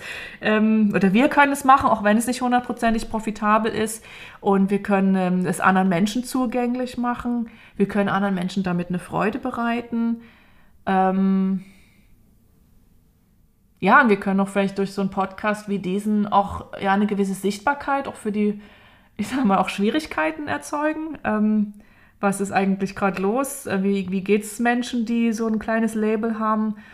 Und ähm, ja, diese Verantwortung will ich eigentlich auch wahrnehmen und bin ich auch bereit, in, in Zukunft noch viel stärker wahrzunehmen. Denn ich muss ganz ehrlich sagen, ich habe mich ein bisschen von den Gedanken verabschiedet, dass sich mein Geschäft in nächster Zeit erholen wird. Mhm. Ähm, deshalb ähm, ja, will ich da andere Schwerpunkte setzen und eben noch, noch bewusster hinschauen, was kann ich trotzdem Gutes bewirken damit. So.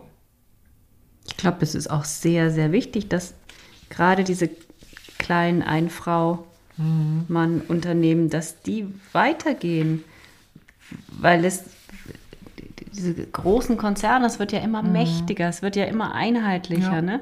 Ja. Und dass das aber trotzdem bestehen darf, diese kleinen. Ja. Das, das ist so, das ist so wichtig, ja. das auch weiter auch für unsere Kinder weiterzutragen. Und ähm,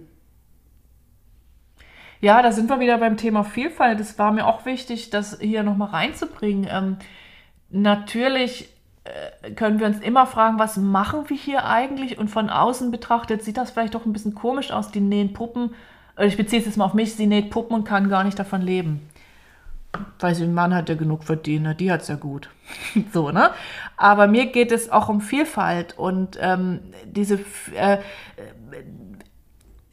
wenn, wenn, es, wenn wir alles, was wir machen, unter diese Erwerbslogik unterordnen sozusagen oder äh, sagen, es, es, es kann nur das Bestand haben, was profitabel ist, was irgendwie dazu beiträgt, dass jemand oder auch viele Menschen. Um Gottes Willen, da davon, überhaupt keine Kunst mehr. Genau, und dann geht so viel verloren und das ist was, was ich ähm, dann schon nach dem ersten Lockdown, zumindest hier in Berlin, ganz stark wahrgenommen habe. Es waren nämlich auf einmal nur noch zwei, drei Puppenmacherinnen, die aktiv waren. Ähm, es gab Bars, die geschlossen haben. Es gab ähm, Musiker, die sich als Lehrer dann äh, verdienlich gemacht haben. Also hier in Berlin hat man, finde ich, diesen Einbruch in der kulturellen Landschaft ganz, ganz stark mitbekommen. Extrem, ja, ja. So.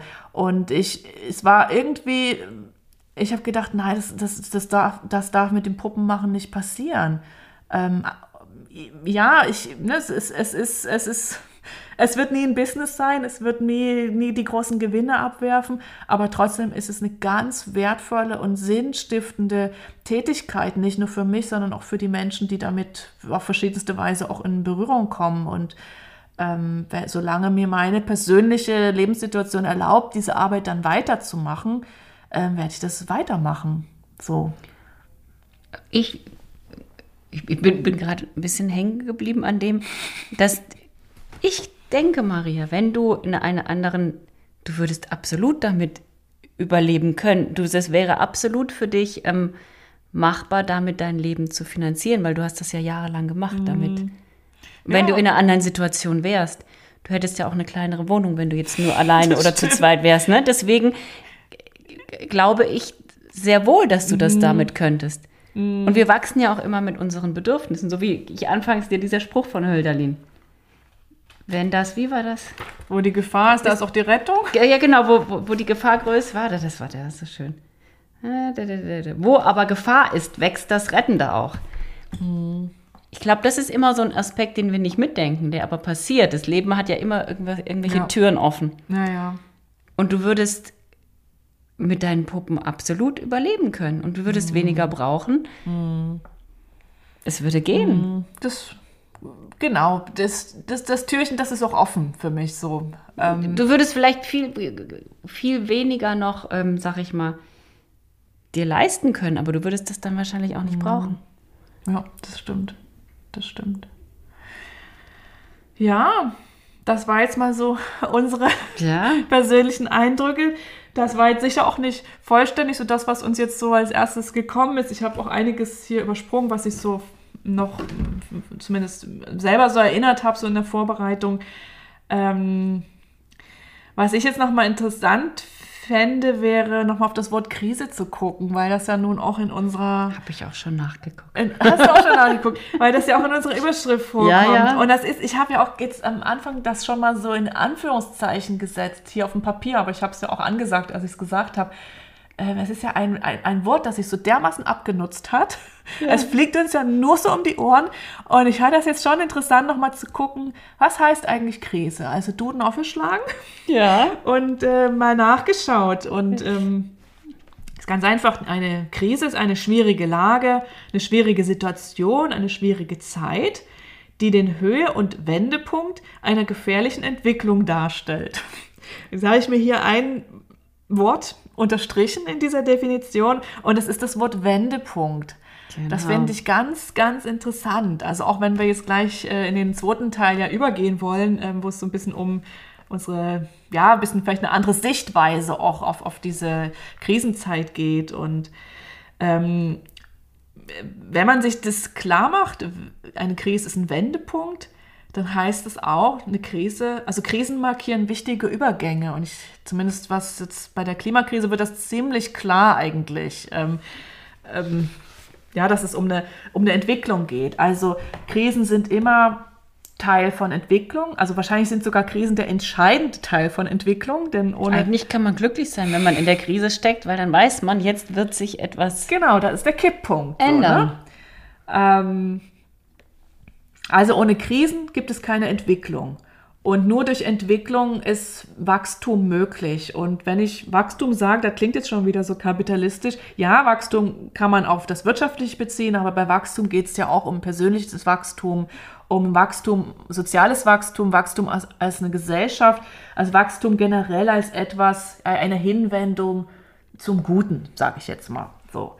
Also so gesehen sind Krisen was ganz Natürliches und auch Nützliches und ähm, ja immer auch eine Chance für Veränderung und Neugestaltung hin zum Guten. Und ich würde sagen, äh, wenn man so auf die Geschichte zurückblickt, was man so überblicken kann von hier aus, ich sage mal so Zweiter Weltkrieg, Wende, Ölkrise und so weiter, dann sind Krisen auch die persönlichen Krisen natürlich, ja für den Menschen absolut machbar. Also wir sind gemacht für Krisen. Ja. Wir haben ja. alles in uns, um Krisen zu bewältigen. So. Ähm, aber die Situation, in der wir uns jetzt als Gesellschaft befinden, zeigt, dass es auch Überforderungen in der Krise geben kann. Ja? Denn äh, wir haben das an, ein, eingangs schon gesagt, es geht hier nicht nur um eine Krise, sondern es geht um multiple Krisen. Und da habe ich mir mal jetzt den Spaß gemacht, das mal zusammenzufassen. Oh ja, da bin ich mal gespannt, was du da alles gefunden hast. Das ist nicht vollständig, ich habe jetzt nur das Wichtigste. Ja, wir haben die Corona-Krise und ihre wirtschaftlichen, sozialen und psychischen Folgen. Und das betone ich so, weil ich diese sozialen und psychischen Folgen im Moment so stark wahrnehme, auch in meinen Kursen.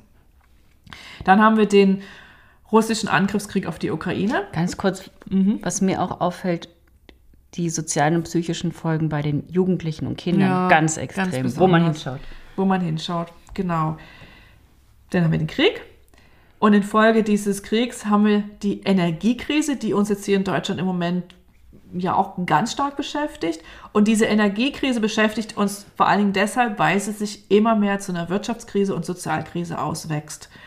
Ähm, der Hauptgrund sind die gestoppten Gaslieferungen aus Russland, wodurch die Industrieproduktion gebremst wird und infolgedessen haben wir ja eine Inflation, das heißt einen Geldwertverlust. Im Moment ist die Inflation fast bei 10 Prozent, das hatten wir seit zig Jahren nicht mehr. Und ähm, auch eine, ja, eine Rezession, die uns jetzt für die nächsten Quartale ja vorausgesagt wird. Eine Rezession heißt ein Wirtschaftsabschwung, das heißt, ja, Absenkung des Bruttosozialproduktes. Dann haben wir durch diesen Krieg in der Ukraine eine allgemeine Bedrohung des Weltfriedens, ob gefühlt oder real, sei mal dahingestellt, kann ihn schwer zu beurteilen. Und dann, was Laura gleich am Anfang gesagt hat, dann natürlich noch die Klimakrise. Und da habe ich noch dazu geschrieben, plus Persönliches. Ja, sehr das heißt, ähm, es ist ja nicht so, dass wir nur im Außen leben, sondern äh, wir haben ja auch unsere ganz eigenen Krisen. Ne? Keine Ahnung, alles Mögliche, was uns irgendwie ähm, innerlich betrifft. Ja, und in der Situation, in dieser multiplen Krisensituation, für, für jetzt, für, sagen wir mal, für unseren Kulturkreis betrifft das ja. Ne? Wenn man jetzt mal in, nach Afrika ja, schaut, im Nahen recht. Osten, ja. da sind ja nochmal ganz andere Dinge am Brennen. Genau, wir reden jetzt hier genau. von, von uns beiden und unserem deutschen Umfeld. Genau, unserem kleinen Kulturkreis. Also unserem kleinen Kulturkreis. Das ist aber ja auch wichtig. Man kann ja, ja auch nicht richtig. immer alles, man muss auch, man kann man muss differenzieren. Überall gucken. Aber es ist gut, dass du das jetzt dazu gesagt hast. All diese Krisen können Stress in unserem Nervensystem auslösen. Ich sage auch hier bewusst können, weil das tun sie nicht bei allen ja. Menschen, aber bei den meisten Menschen. Und die möglichen Folgen sind Anspannung, Unruhe, Nervosität, Schlaflosigkeit, Unsicherheit, Traurigkeit, Unwohlsein, Angst, Sorgen, negative Gedankenspiralen, Isolation, Einsamkeit, Depression, Krankheit. Also es ist eine ganz starke Belastung für unsere körperliche und auch für unsere psychische Gesundheit. Und das haben wir selber alle gespürt, das haben wir vielleicht auch gesehen an unseren Freunden, unserer Familie. Vielleicht hat es uns selber auch gar nicht so arg getroffen, aber jeder hat in irgendeiner Weise sicher Erfahrung mit diesen Belastungen gemacht. Ja, und wie können wir damit umgehen? Ähm, das wäre jetzt Teil 2. Ähm, da ist es mir wichtig, jetzt am Anfang zu sagen, ähm, dass der Umgang mit Krisen auch abhängig ist von Privilegien und Ressourcen.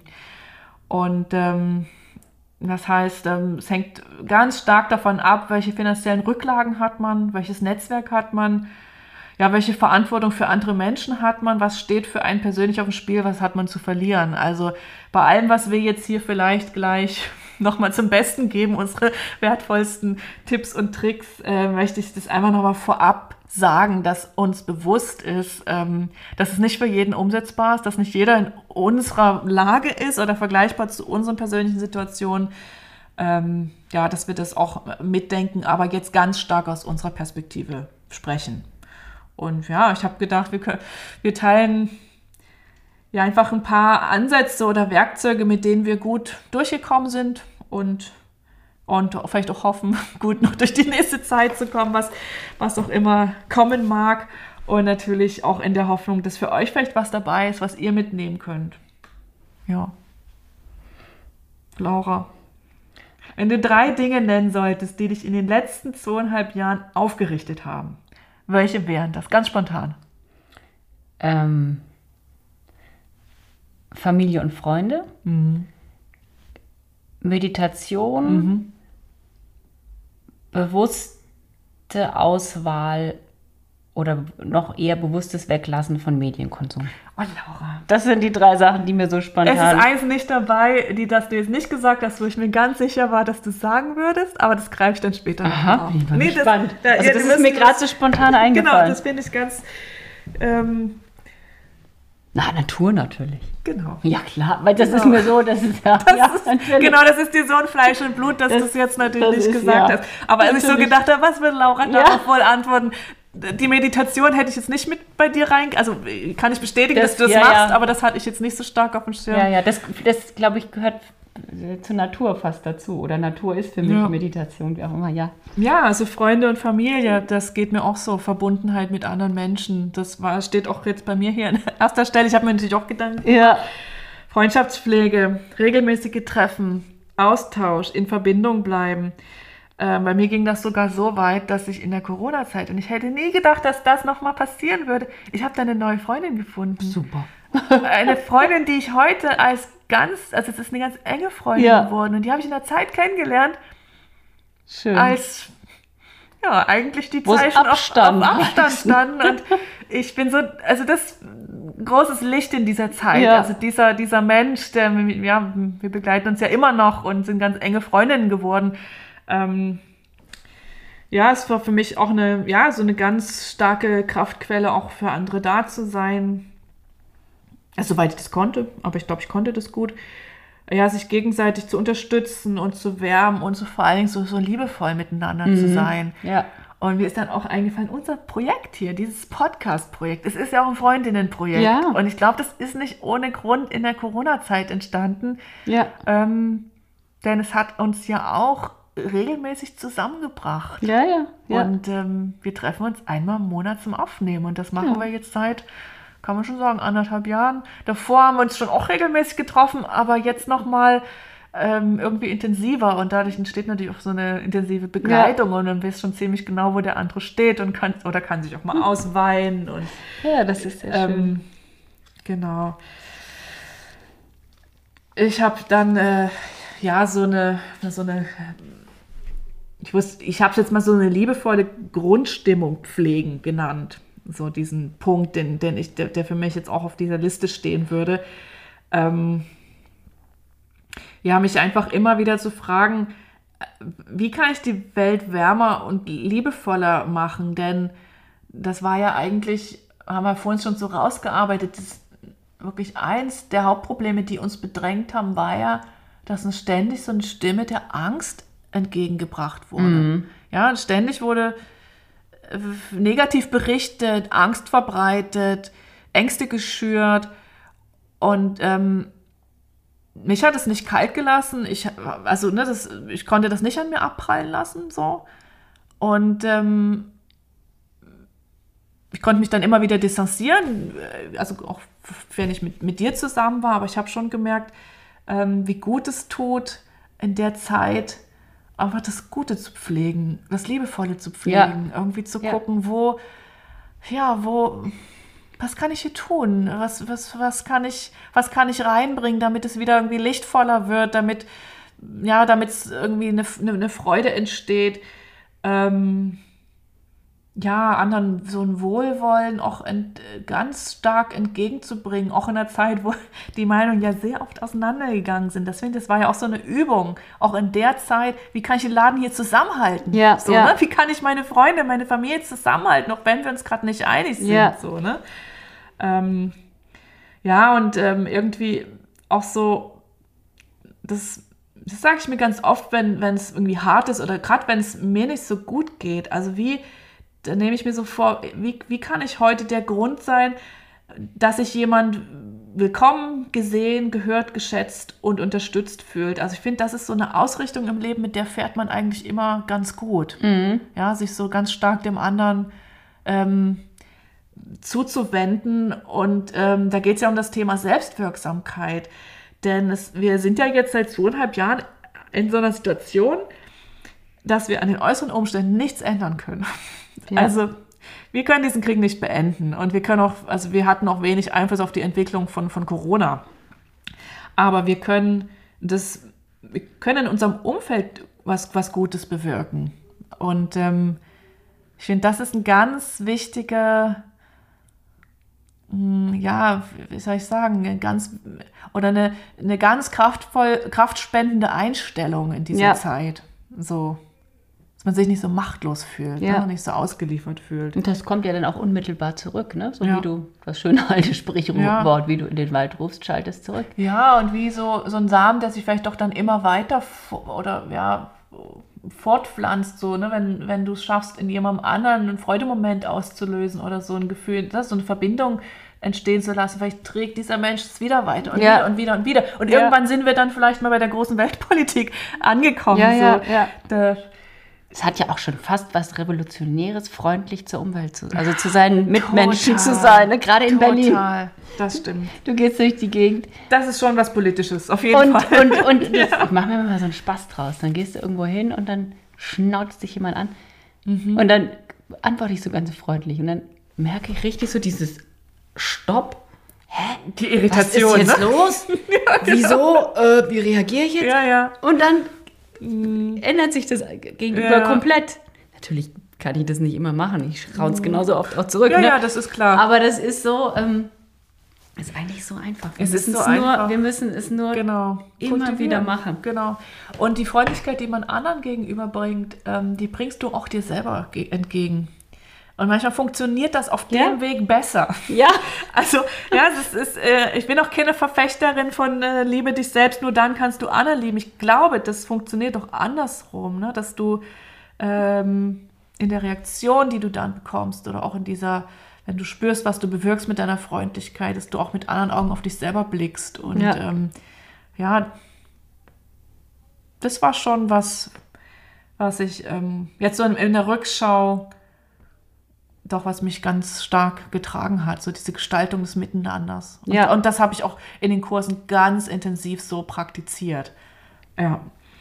Ja, das ist, genau, und das ist auch etwas, was wir in den Kursen, wo wir so eine große Möglichkeit mhm. haben, auch was ich immer erlebe, ganz oft werden die Kursteilnehmerinnen wieder zu so Schülerinnen, fallen mhm. in so Schülerinnenmuster mhm. zurück. Ah, Mache ich das richtig? Bin ich schnell genug? Ne? Oh ja. Das ist irre, das zu sehen. Und dann als Kursleiterin sich auch zu sagen, okay, du bist jetzt hier nicht die Lehrerin, du musst nicht mm. Leistung abverlangen. Mm. Guck mal, was passiert, wenn du den, den Menschen einfach Zeit gibst und das Gute mhm. siehst. Genau. Und plötzlich wird das auch, sie, ähm, reagieren sie ganz mm. anders und, und es entstehen wunderschöne Puppen. Ja. Nur weil du ihnen das Vertrauen gegeben hast. Ich weiß auch nicht, ob die gut werden, die Puppen, ne? Das wissen ich wir weiß nicht. es nicht. Das wissen wir nicht. Ich denke einfach, aber okay, wenn ich jetzt äh, sie nur kritisiere, hm. haben wir auch noch eine blöde Zeit dabei. Was also sowieso nicht deine Art ist übrigens. Nee, lass uns doch eine schöne Zeit haben genau. und wunderbarerweise funktioniert das dann. Ja, das, das ist auch was, was ich mir, was hoffentlich meinen Unterrichtsstil ausmacht. Ähm, also in erster Linie das, also das Potenzial zu sehen das Kraftvolle zu sehen, das Lichtvolle auch zu sehen in den Leuten, egal mit welcher Erfahrung die kommen, egal mit welcher, ja, auch wie du es schon beschreibst, auch so diese die Schüler-Lehrer-Situation, wie sie sich in der Situation verhalten. Ähm, das schenkt stark von unserem Blick auf die Leute auch ab, ähm, wie, wie, wie, sie sich entfalten können in dem ja. Kurs. Und das ist ein ganz machtvolles oder mächtiges Werkzeug, um dann eine gute Zeit zu gestalten, sozusagen. Ja. Und das finde ich ist auch so eine, ein Stück weit einfach die Verantwortung von Lehrtätigen, mhm. das gute Potenzial in den Menschen ja. zu sehen und nicht auf den Mangel hinzuweisen. Ja, ja. Wenn ich mich an, an meine Schauspielschulzeit erinnere, das war noch so modern damals, erstmal die Leute zu brechen und sie dann wieder aufzubauen. Finde ich absoluten Quatsch. Ja, ja, das, das. Äh, ich hoffe, genau. das wird auch nicht äh, immer nee, weiter praktisch. Ich hoffe, das wird jetzt Nein, nicht mehr gemacht. Das ist unsere Art. Also Genau, das war jetzt die liebevolle Grundstimmung. Dann habe ich noch einen dritten Punkt. Weitermachen, komme was wolle und wolle was komme. Sehr schöner Satz. Und ich muss, ich habe ja, ich weiß nicht, Sehr ich, ich habe ich hab so einen, ich sag mal, sprachlichen Ausdruck, den ich gefühlt die letzten zweieinhalb Jahre irre oft verwendet habe. Und es ist der Ausdruck, die Fahne hochhalten. Es ist eigentlich nicht meine Art, sage ich mal, diese Militärsprache. Also, ja. ähm, aber ich habe den Ausdruck oft verwendet in meinem Blogartikel, wenn es um meine Kurse ging, wenn es überhaupt darum ging, wie, wie, wie, wie funktioniere ich eigentlich gerade. Und ähm, ja, und ich habe mich dann, ich habe wirklich oft dieses Bild von mir selber gesehen mit so einer großen weißen Friedensfahne, wie ich irgendwie äh, vor meinem Kursraum stehe und so winke und sage, komm, wir machen uns eine schöne Zeit miteinander. Sehr schön. Und ähm, das ähm, meine ich auch mit weitermachen. Also ich bin Mensch, ich kann Disziplin, ich kann durchhalten und äh, mir fällt es auch leicht, also ich kann auch unter widrigen Umständen weitermachen. Einfach weil ich ähm, gut mit Routinen umgehen kann, die stützen mich. Äh, ich, das ist, glaube ich, auch so ein bisschen persönlichkeitsabhängig. Deswegen ist das jetzt hier auch eine ganz, ich sag mal, etwas äh, sehr persönliche, ich will es nicht Empfehlung, aber es ist ein persönlicher Ansatz von mir, der wahrscheinlich nur bei Menschen funktioniert, die gut mit Disziplin umgehen können. Und äh, mich hat es getragen. Also einfach jeden Tag weiterzumachen. Ja. Ich mache trotzdem meine zwei Puppen die Woche. Ich mache trotzdem meine Kurse. Und ich mache auch weiter, auch wenn das Geld nicht fließt, sozusagen. Ja. Und ähm, ja, auch ein Stück weit mich nicht abzuwenden, also nicht zu flüchten in, ich verkrieche mich unter meine Decke oder ich, ähm, boah, nee, dann, dann mache ich jetzt, also dann kann ich es jetzt aber auch ganz vergessen. Dann äh, höre ich jetzt auf, Puppen zu machen, sondern doch, äh, ja, wieder weiter, also weiterhin mitten reinzugehen, so wie es ja eh meine Art ist hoffentlich, und dann auch hinzuschauen und auch hinzufühlen. So was, was kann ich in dieser Situation lernen? Also ne, was, was, was ist hier eigentlich los? Was kann ich hier lernen? Wie kann ich dienen als Puppenmacherin? Was kann ich Gutes tun? Und mit der Haltung bin ich durchgekommen. Ja. Also, die hat mir auch Kraft gegeben. Das ist eine Perspektive, ähm, die mir Kraft geschenkt hat. Ja, das. Aber da sind wir wieder beim Thema Privilegien und mir ist klar, das kann nicht bei allen funktionieren. Nee, das, das ist Gute zu sehen in nee. einer ziemlich arschigen Situation. Nee, es ist, es ist, aber das ist, ähm, das erlebe ich bei mir im Leben auch so. Ich bin auch ein Mensch, der durchhalten kann ohne Ende und Disziplin mhm. hat mich immer gerettet in meinem ja, Leben. Ja. Immer dieses Du hast dir auch die Clownsnase immer wieder aufgesetzt. Ja, ne? einfach weitermachen. Unter der Maske. Nee, okay. über der Maske. Über der Maske. Unter der Maske braucht man möglicherweise keinen, nicht noch eine. Ja, genau. dieses, ja, dieses Durchhalten und dieses.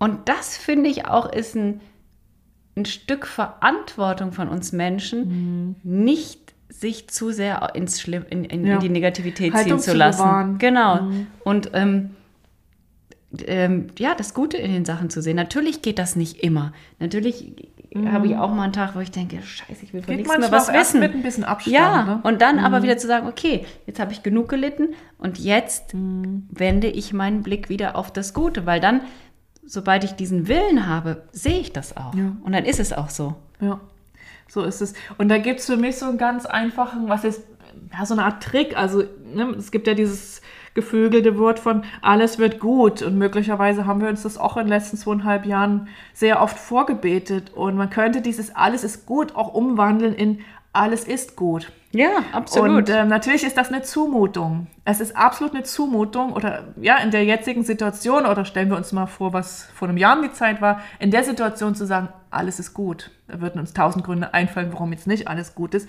Aber sich einfach mal auf diese Perspektive einzulassen und zu gucken, okay, wo ist denn jetzt, wo stehe ich? Was sind meine, was ist meine reale Situation? Was ist die reale Bedrohung? Und auch sich zu fragen, finde ich auch ganz hilfreich, was kann eigentlich schlimmstenfalls passieren?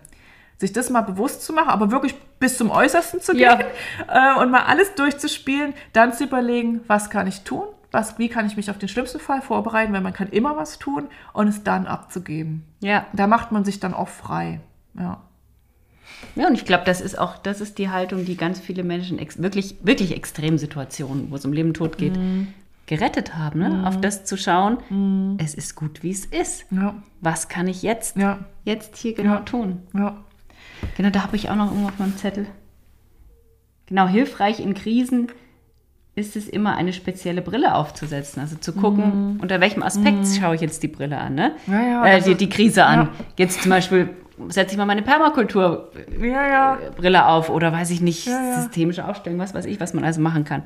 Genau, das, die Perspektive ist entscheidend. Ne? Und, und, die Perspektive, die können wir uns auswählen. Und genau. Du kannst die Angstbrille aufsetzen. Genau. Und du kannst die rosarote Brille aufsetzen oder du kannst die, die ähm, Lösungsbrille aufsetzen. Ja, genau. so, ne? Genau, vielleicht jemand, der sich frisch verliebt hat in der Corona-Krise, fand das alles eine geniale Zeit. genau. Wir so, hä, was bitte? Ja, ja, ja. Ja. Ich glaube, das muss man sich auch immer wieder klar machen, wie viel auch von unseren eigenen Entscheidungen ja. abhängig ist. Also ja, wir können das meiste im Moment nicht ändern, aber wir können in unserem direkten Unser. Umfeld so viel ändern. Genau. Und das ist nur Und eine unseren Entscheidung. Blick, unseren Blick ja. auf die Dinge, das, das können wir ja. entscheiden. Was mir auch ähm, was ich für mich auch nochmal rauskristallisiert habe, was mich getragen hat durch die letzte Zeit, äh, ich habe es jetzt mit neugierig bleiben überschrieben. Also eine Beschäftigung finden, die mich erfüllt und von ganzem Herzen interessiert. Und da spreche ich jetzt nicht nur von den Puppen, sondern ähm, eigentlich von allem anderen. Ähm, also ich habe mich es, es, gab, es war ja auf einmal auch viel Raum und Zeit frei. so. ja. Und da äh, konnte man sich ja schon fragen, was möchte ich in die Welt bringen? Was interessiert mich? Und ähm, das ist so wichtig, sich immer wieder mit diesen, ja, mit so den Ideen, mit seinen eigenen Ideen zu beschäftigen. Denn genau darin steckt, äh, also steckt unsere ganze Kreativität und unsere Lebendigkeit. Und ähm, das ist was, was glaube ich, deshalb in so einer Krisenzeit auch Kraft schenken kann, weil wir auch da wieder so beim Thema Selbstwirksamkeit sind. Also um das mal ganz konkret zu machen, was ich Neues gelernt habe in den letzten zwölf Jahren.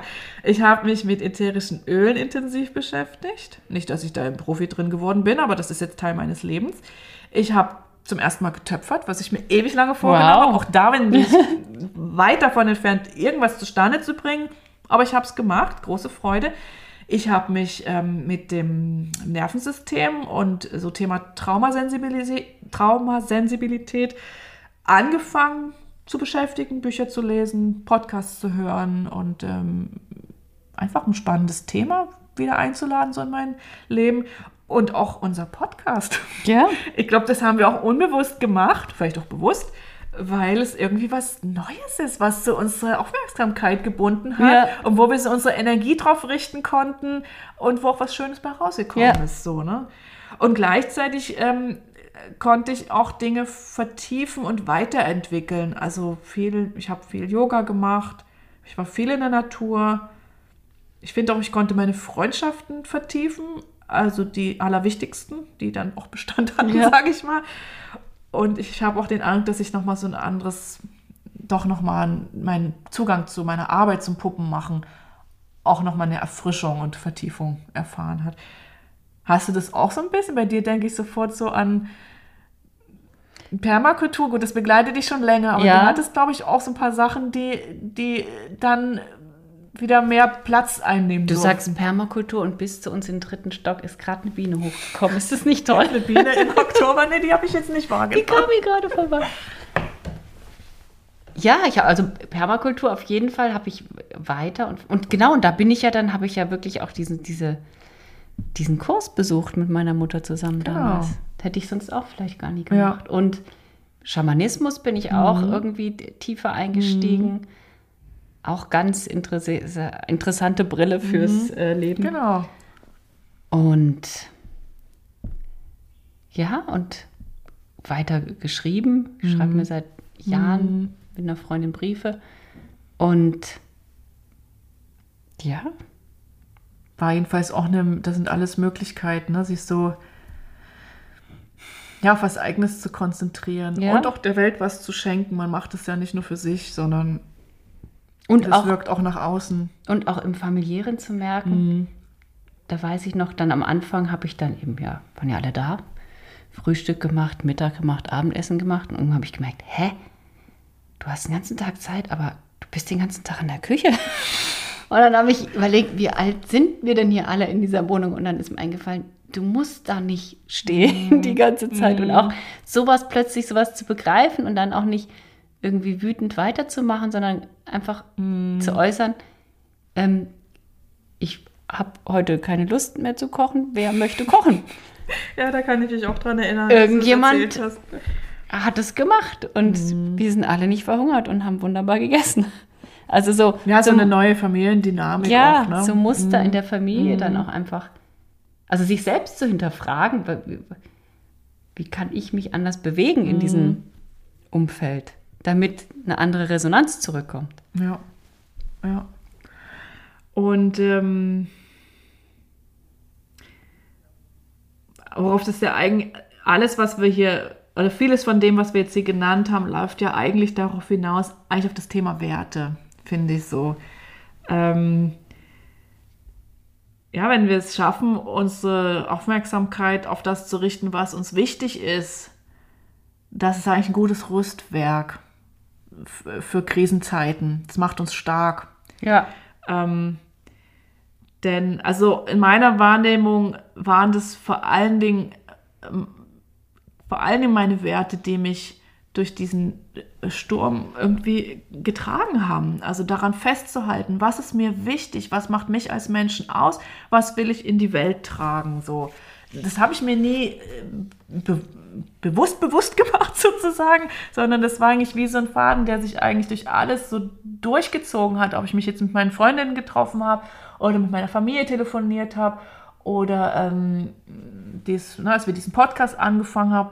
Es ging ja eigentlich immer um das Gleiche. Also es ging eigentlich, also bei mir, ich habe dann für mich so als Wert, als wichtigsten Wert das Thema Verbundenheit rauskristallisiert, was wir interessanterweise auch zweimal hier im Podcast als ja. Thema schon hatten. Und das, ähm, das, das ist mein Leitstern. Das sage ich jetzt auch nur für mich. Das muss nicht für andere gelten, aber das war definitiv mein, äh, ja, irgendwie doch das Licht, was mich so durchgeführt hat und was sich sowohl durch mein Privatleben als auch durch mein professionelles Leben geführt hat. Und für andere mag das ein anderer Wert sein, aber ich glaube, dass es gut ist, sich mit dem Thema mal auseinanderzusetzen. Das große Warum, das große Wollen. Ja. ja was will ich in dieser Welt bewirken? Und ähm, wenn man sich einmal klar gemacht hat, ist man eigentlich gewappnet. Eine gute Richtschnur, so finde ja. ich. Ja. Ja, also das waren jetzt meine, das waren jetzt fünf Sachen, hat jetzt sicher niemand mitgezählt, aber von dem waren das jetzt fünf Dinge. Und ich habe noch zu guter Letzt einen guten alten Werkzeugkasten. Ähm, das finde ich so ein ganz schönes Bild. Ähm, das ist jetzt nochmal so ein bisschen praktischer, ähm, dass wir eigentlich immer die Möglichkeit haben, auch gerade in Zeiten, wo es uns gut geht, unseren Werkzeugkasten zu füllen. Also ob man das jetzt macht in Form von, ich mache mir da einmal Gedanken drüber, was, was tut mir gut, was hilft mir in Krisenzeiten, ob wir es uns aufschreiben oder ob wir tatsächlich uns vielleicht so einen Werkzeugkasten oder so eine Schatzkiste irgendwie hinstellen und da irgendwas reinlegen oder wie auch immer. Ähm, das finde ich, ähm, das mache ich von Zeit zu Zeit. Also mir wirklich konkret zu überlegen, was kannst du machen, wenn es wirklich akut wird. Und es, es war ja auch akut. Also mhm. es gab akute Situationen und da hast du das eine, das habe ich als erstes hier für meinen Werkzeugkasten, nämlich den Nachrichtenstopp. Ja. Und das ist eigentlich auch das, was man, wo ich jetzt denke, das ist vielleicht auch mit das Sinnvollste, was wir den Leuten hier auf den Weg ja. geben können. Und ich finde, da hat jeder Einzelne für sich selbst ja. die Verantwortung. Ja. Weil das liegt in unserer Hand. Da mhm. kann ja noch so ein Katastrophen draußen passieren. Aber wir müssen uns mhm. Zeiten gönnen, in denen die Katastrophen nicht in uns rein dürfen. Ja entweder gar keine Nachrichten oder nur ganz wohl dosiert. Ja. Aber höchstwahrscheinlich haben wir allen zu viel davon und können es wahrscheinlich alle fragen, wie können wir es reduzieren und dann mal schauen, was machen wir dann für Erfahrungen, wenn wir mal eine Woche gar keine Nachrichten hören. Ändert sich dann eigentlich irgendwas? Die Welt sieht plötzlich ne? viel besser aus. Das ist alles viel, gar nicht so schlimm. Genau, ne, vielleicht wird man auch merken, dass doch dieses ganze Weltgeschehen, so schlimm das ist an den Orten, wo es passiert, mit unserem realen Leben nichts zu tun hat. Ja. Und uns in Angst und Schrecken versetzt, obwohl wir hier sicher, warm und satt sind, ja. sozusagen. Ne? Äh, in meinen Werkzeugkasten gehört auch ähm, Kundalini-Yoga, bei dir die Meditation. Die und auch eine, eine minimalste Yoga-Übung am Morgen. Eine, das heißt, das hast du eine Routine oder ja. nur eine Übung? Sonnengruß. Ich mache ah, seit Jahren nur Sonnengruß. Ah, ja, Manchmal nur einen. Dann, ich, ich finde für mich auch oh, ätherische Öle. Damit habe ich auch, ähm, ich habe auch viele verschenkt, auch an dich. Ähm, ja. Weil ich finde, so ein Geruch kann so einen Unterschied machen, gerade wenn man mal so richtig down ist. Dann mal an dem Orangenöl riechen. Übrigens, wir haben gerade also, Orange und Yang genau, Yang. Wir haben aufgelegt. hier tatsächlich auch ein bisschen Duftung von Laura. Ähm, ich finde auch so ein gutes altes Paar Wollsocken. Ja. Ne? Habe ich dir auch eins zu Weihnachten? Ich habe dir kein altes Paar, ich habe dir ein neues mir Paar ein gutes, geschenkt. neues Paar genau. geschenkt. Schöne bunte Farben auch. Ja, und da auch Akuthilfe raus in die Natur. Ja, laufen. Laufen, ich, laufen. bewegen. Also nicht, nicht joggen, sondern spazieren, sagt man, ja. glaube ich, dazu. Die Natur wahrnehmen, auch so, ne, die Prozesse wahrnehmen, diesen Kreisläufe wahrnehmen und sich dann, ja, vielleicht auch irgendwie bewusst machen, dass auch das, was wir hier durchmachen, im Kreislauf ist. Ja, ja und dass es hoch und runter geht, so, ne? Und da kann ein ganz, ganz großer Trost drin liegen. Ja. Ja, es gibt da sicher noch viel zu sagen. Das wäre jetzt, ähm, bisschen das, was uns heute so zugeflogen ist, was wir heute wichtig finden. Morgen würde sich das vielleicht schon wieder ganz anders anhören. Wahrscheinlich. Sind immer nur, ja, das irgendwie, das sind ja auch Momentaufnahmen, was wir hier uns erzählen. Und, und das ist auch, finde ich, auch so ein Stichpunkt. Das ist ja auch, das sind immer Momentaufnahmen des Lebens. Das geht ja immer weiter, mhm. wandelt sich. Wir sind ja im ständigen Wandel. Es ändert sich ja alles immer genau. ständig. Das ist ein gutes Fahrt, äh, äh, Stichwort für das Fazit. Ähm, ich, ähm, ja, mein Vorschlag wäre, dass man, oder ja, vielleicht mal ausprobieren könnte, wie fühlt sich das eigentlich an, wenn wir statt Krise jetzt immer Wandel sagen? Ja. Also einfach mal ausprobieren, wie, ja, ich denke, dass es ein bisschen weicher wird. Ja und vielleicht auch ein bisschen machbarer klingt. Etwas an einem Wandel kann man sich auch beteiligen, da kann man sich einbringen. Ähm, ja, sich das zu fragen, wie können wir uns einbringen, wie können wir dazu beitragen, dass die Welt ein besserer Ort wird. Ja, an sich einfach, ja, das klingt jetzt so doof, aber sich so für die Liebe zu öffnen. Ich glaube, wir sind, viele von uns sind verhärtet und irgendwie verwundet und vielleicht auch erstmal in so einem Schutzmodus oder so einem permanenten Flucht- und Verteidigungsmodus. Ja, wie, wie, wie können wir uns wieder für die Liebe öffnen? So ein kleine, kleinen Spalt, das Türchen aufmachen und das Licht wieder reinlassen. So. Ähm, und zum Abschluss, ich habe noch ein Zitat, das würde ich total gern vorlesen, weil das war eigentlich der Aufhänger für diese Folge. Mm. Also als ich ähm, die Idee hatte und es Laura vorgeschlagen habe, die Folge jetzt hier auch im November zu machen, also jetzt auch bewusst am Jahresende und nicht irgendwie, wenn das neue Jahr losgeht. Das, da hatte ich eigentlich so ein Zitat ähm, und ich dachte, das würde ich gern nach meinem größeren Rahmen teilen. Ähm, ich finde, das ist ein Zitat, das Mut macht, weil es ausdrückt, dass es in höchst schwierigen Zeiten wie diesen gerade auch die kreativen Menschen braucht, die vielleicht ein bisschen anders ticken und zu denen zähle ich uns auch unter anderem. Und das äh, Zitat stammt aus der Dankesrede zum National Book Award 2014 der amerikanischen Autorin Ursula K. Le Guin. Das habe ich sicher falsch ausgesprochen. Und ich lese euch das jetzt nicht auf Englisch vor, sondern ähm, in der deutschen Übersetzung von Ricarda Kiel. Also, das Zitat lautet. Es kommen harte Zeiten, in denen wir die Stimme von Schreibenden brauchen werden, die Alternativen zu unserem jetzigen Leben sehen können, die durch unsere von Angst geprägte Gesellschaft und ihre obsessiven Technologien hindurch auf andere Lebensweisen blicken und sich sogar echte Gründe für Hoffnung vorstellen können. Wir werden Schriftstellerinnen brauchen, die sich an die Freiheit erinnern können. Jede menschliche Macht kann von Menschen verändert werden. Widerstand und Veränderung beginnen oft in der Kunst, sehr oft in unserer Kunst, der Kunst der Wörter. Ähm, zu dieser Kunst zähle ich jetzt einfach mal auch die Kunst des Puppenmachens. Ja, das finde ich gut. und ähm,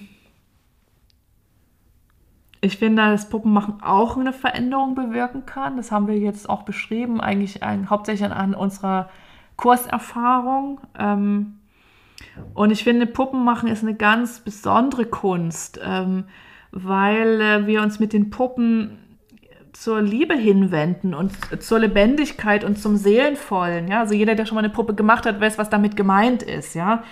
Und ähm, wenn wir eine Puppe machen, dann machen wir einen Menschen und wir geben das hinein, was wir uns wünschen, was einen Menschen ausmacht. Und Insofern sind äh, Puppen auch Verkörperung für mich von Hoffnung, von neuem Leben, von Wachstum und auch so von so einem Erwachen, so von innen nach außen.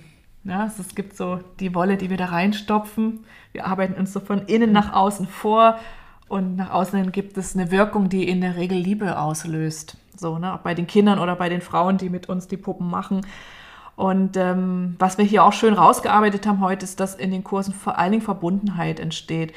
Und ähm, ja, eigentlich Verbundenheit der Schlüssel ist, äh, finde ich, zu Heilung, Entwicklung und Wandel. Ja. Schön. ja. Hier ist gerade ein kleiner emotionaler Moment. Das ist doch schön. Sehr ja. schön. Ja.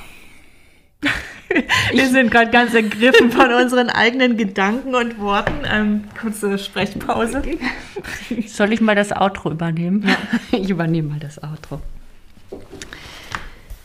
Ähm, also, wir kommen ja wieder zu unserer Community-Folge im Dezember. Das ist schon die nächste Folge. Das ist die nächste Folge. Ja. Deswegen schickt uns doch bitte eure Fragen, eure Anregungen, Anmerkungen rund ums Puppenmachen. Und die werden wir dann in der nächsten, äh, in der Dezemberfolge behandeln. Also bombardiert uns. Ja, bitte. Mit Fragen. Ich habe ich hab schon ein paar gesammelt und wenn ich es überblicke, im Moment, äh, es sind schon ein paar, aber es würde noch keine ganze Folge füllen. Und es wäre wirklich schön, ähm, was auch immer ihr wissen wollt, meldet euch. Wir haben so Lust drauf. Also wir haben wirklich Lust auf die Folge, aber wir sind auch ein bisschen auf euch angewiesen. Genau, wir brauchen euch dazu. Ja. Also schickt uns was. Und ähm, willst du das jetzt weiter machen? Ja, also wir haben hier natürlich unser Stichwort Werbung. Wir wollten jetzt ja wieder ein bisschen Werbung mehr machen. Ah ja, ähm, Werbung. Und äh, ja, passend zu unserem heutigen Thema und auch weil Weihnachten vor der Tür steht, ähm, ja, wir wollen euch einfach ermutigen, aufrufen, bei kleinen Manufakturen zu kaufen. Ja. Ähm, so wie wir das sind und so wie das noch viele, viele andere interessante, spannende Menschen in Deutschland die Kleinen. Machen unterstützt die Kleinen, unterstützt die Leute, die mit ihren eigenen Händen Dinge anfertigen, die sie, ja, die in One-Women- und One-Man-Shows von A bis Z alles alleine machen und die eure Unterstützung jetzt brauchen. Ja. ja. Oder macht am besten selber. Weil wenn ihr selber macht, werdet ihr auch merken, was ähm, ja, das wert ist, was diese ja. Ein-Mensch-Unternehmen machen. Ja. Und dann gibt man auch gerne mal ein bisschen mehr aus, wenn man das selbst erfahren hat, was da alles an Arbeit drin steckt. Und wenn ihr noch eine Puppe nähen wollt, ähm, ich biete im Dezember noch einen Kurs in Berlin an, ich glaube im zweiten Adventswochenende. Laura ist, glaube ich, ungefähr zu der gleichen Zeit in Österreich. Hm, ich glaube am 1. Genau, am 7. Mhm. 7. Äh, Dezember bin ich in Österreich. Okay. Genau, wieder in der GEA-Akademie gibt es auch zwei Kurse. Ich weiß nicht, ob ich denke, mir, mir das sind bestimmt auch noch Plätze. Gut, das war's für heute. Ja, wir freuen uns, euch bald wieder zu sehen, sage ich schon. Nee, wir sehen euch ja gar nicht. Euch bald wieder zu hören? Wir hören euch ja auch gar nicht. Wir hören euch ja auch gar wir nicht. Freuen wir freuen uns, uns, dass ihr uns bald wieder hört. Genau. also bis dahin. Tschüss, eure Maria. Und eure Laura.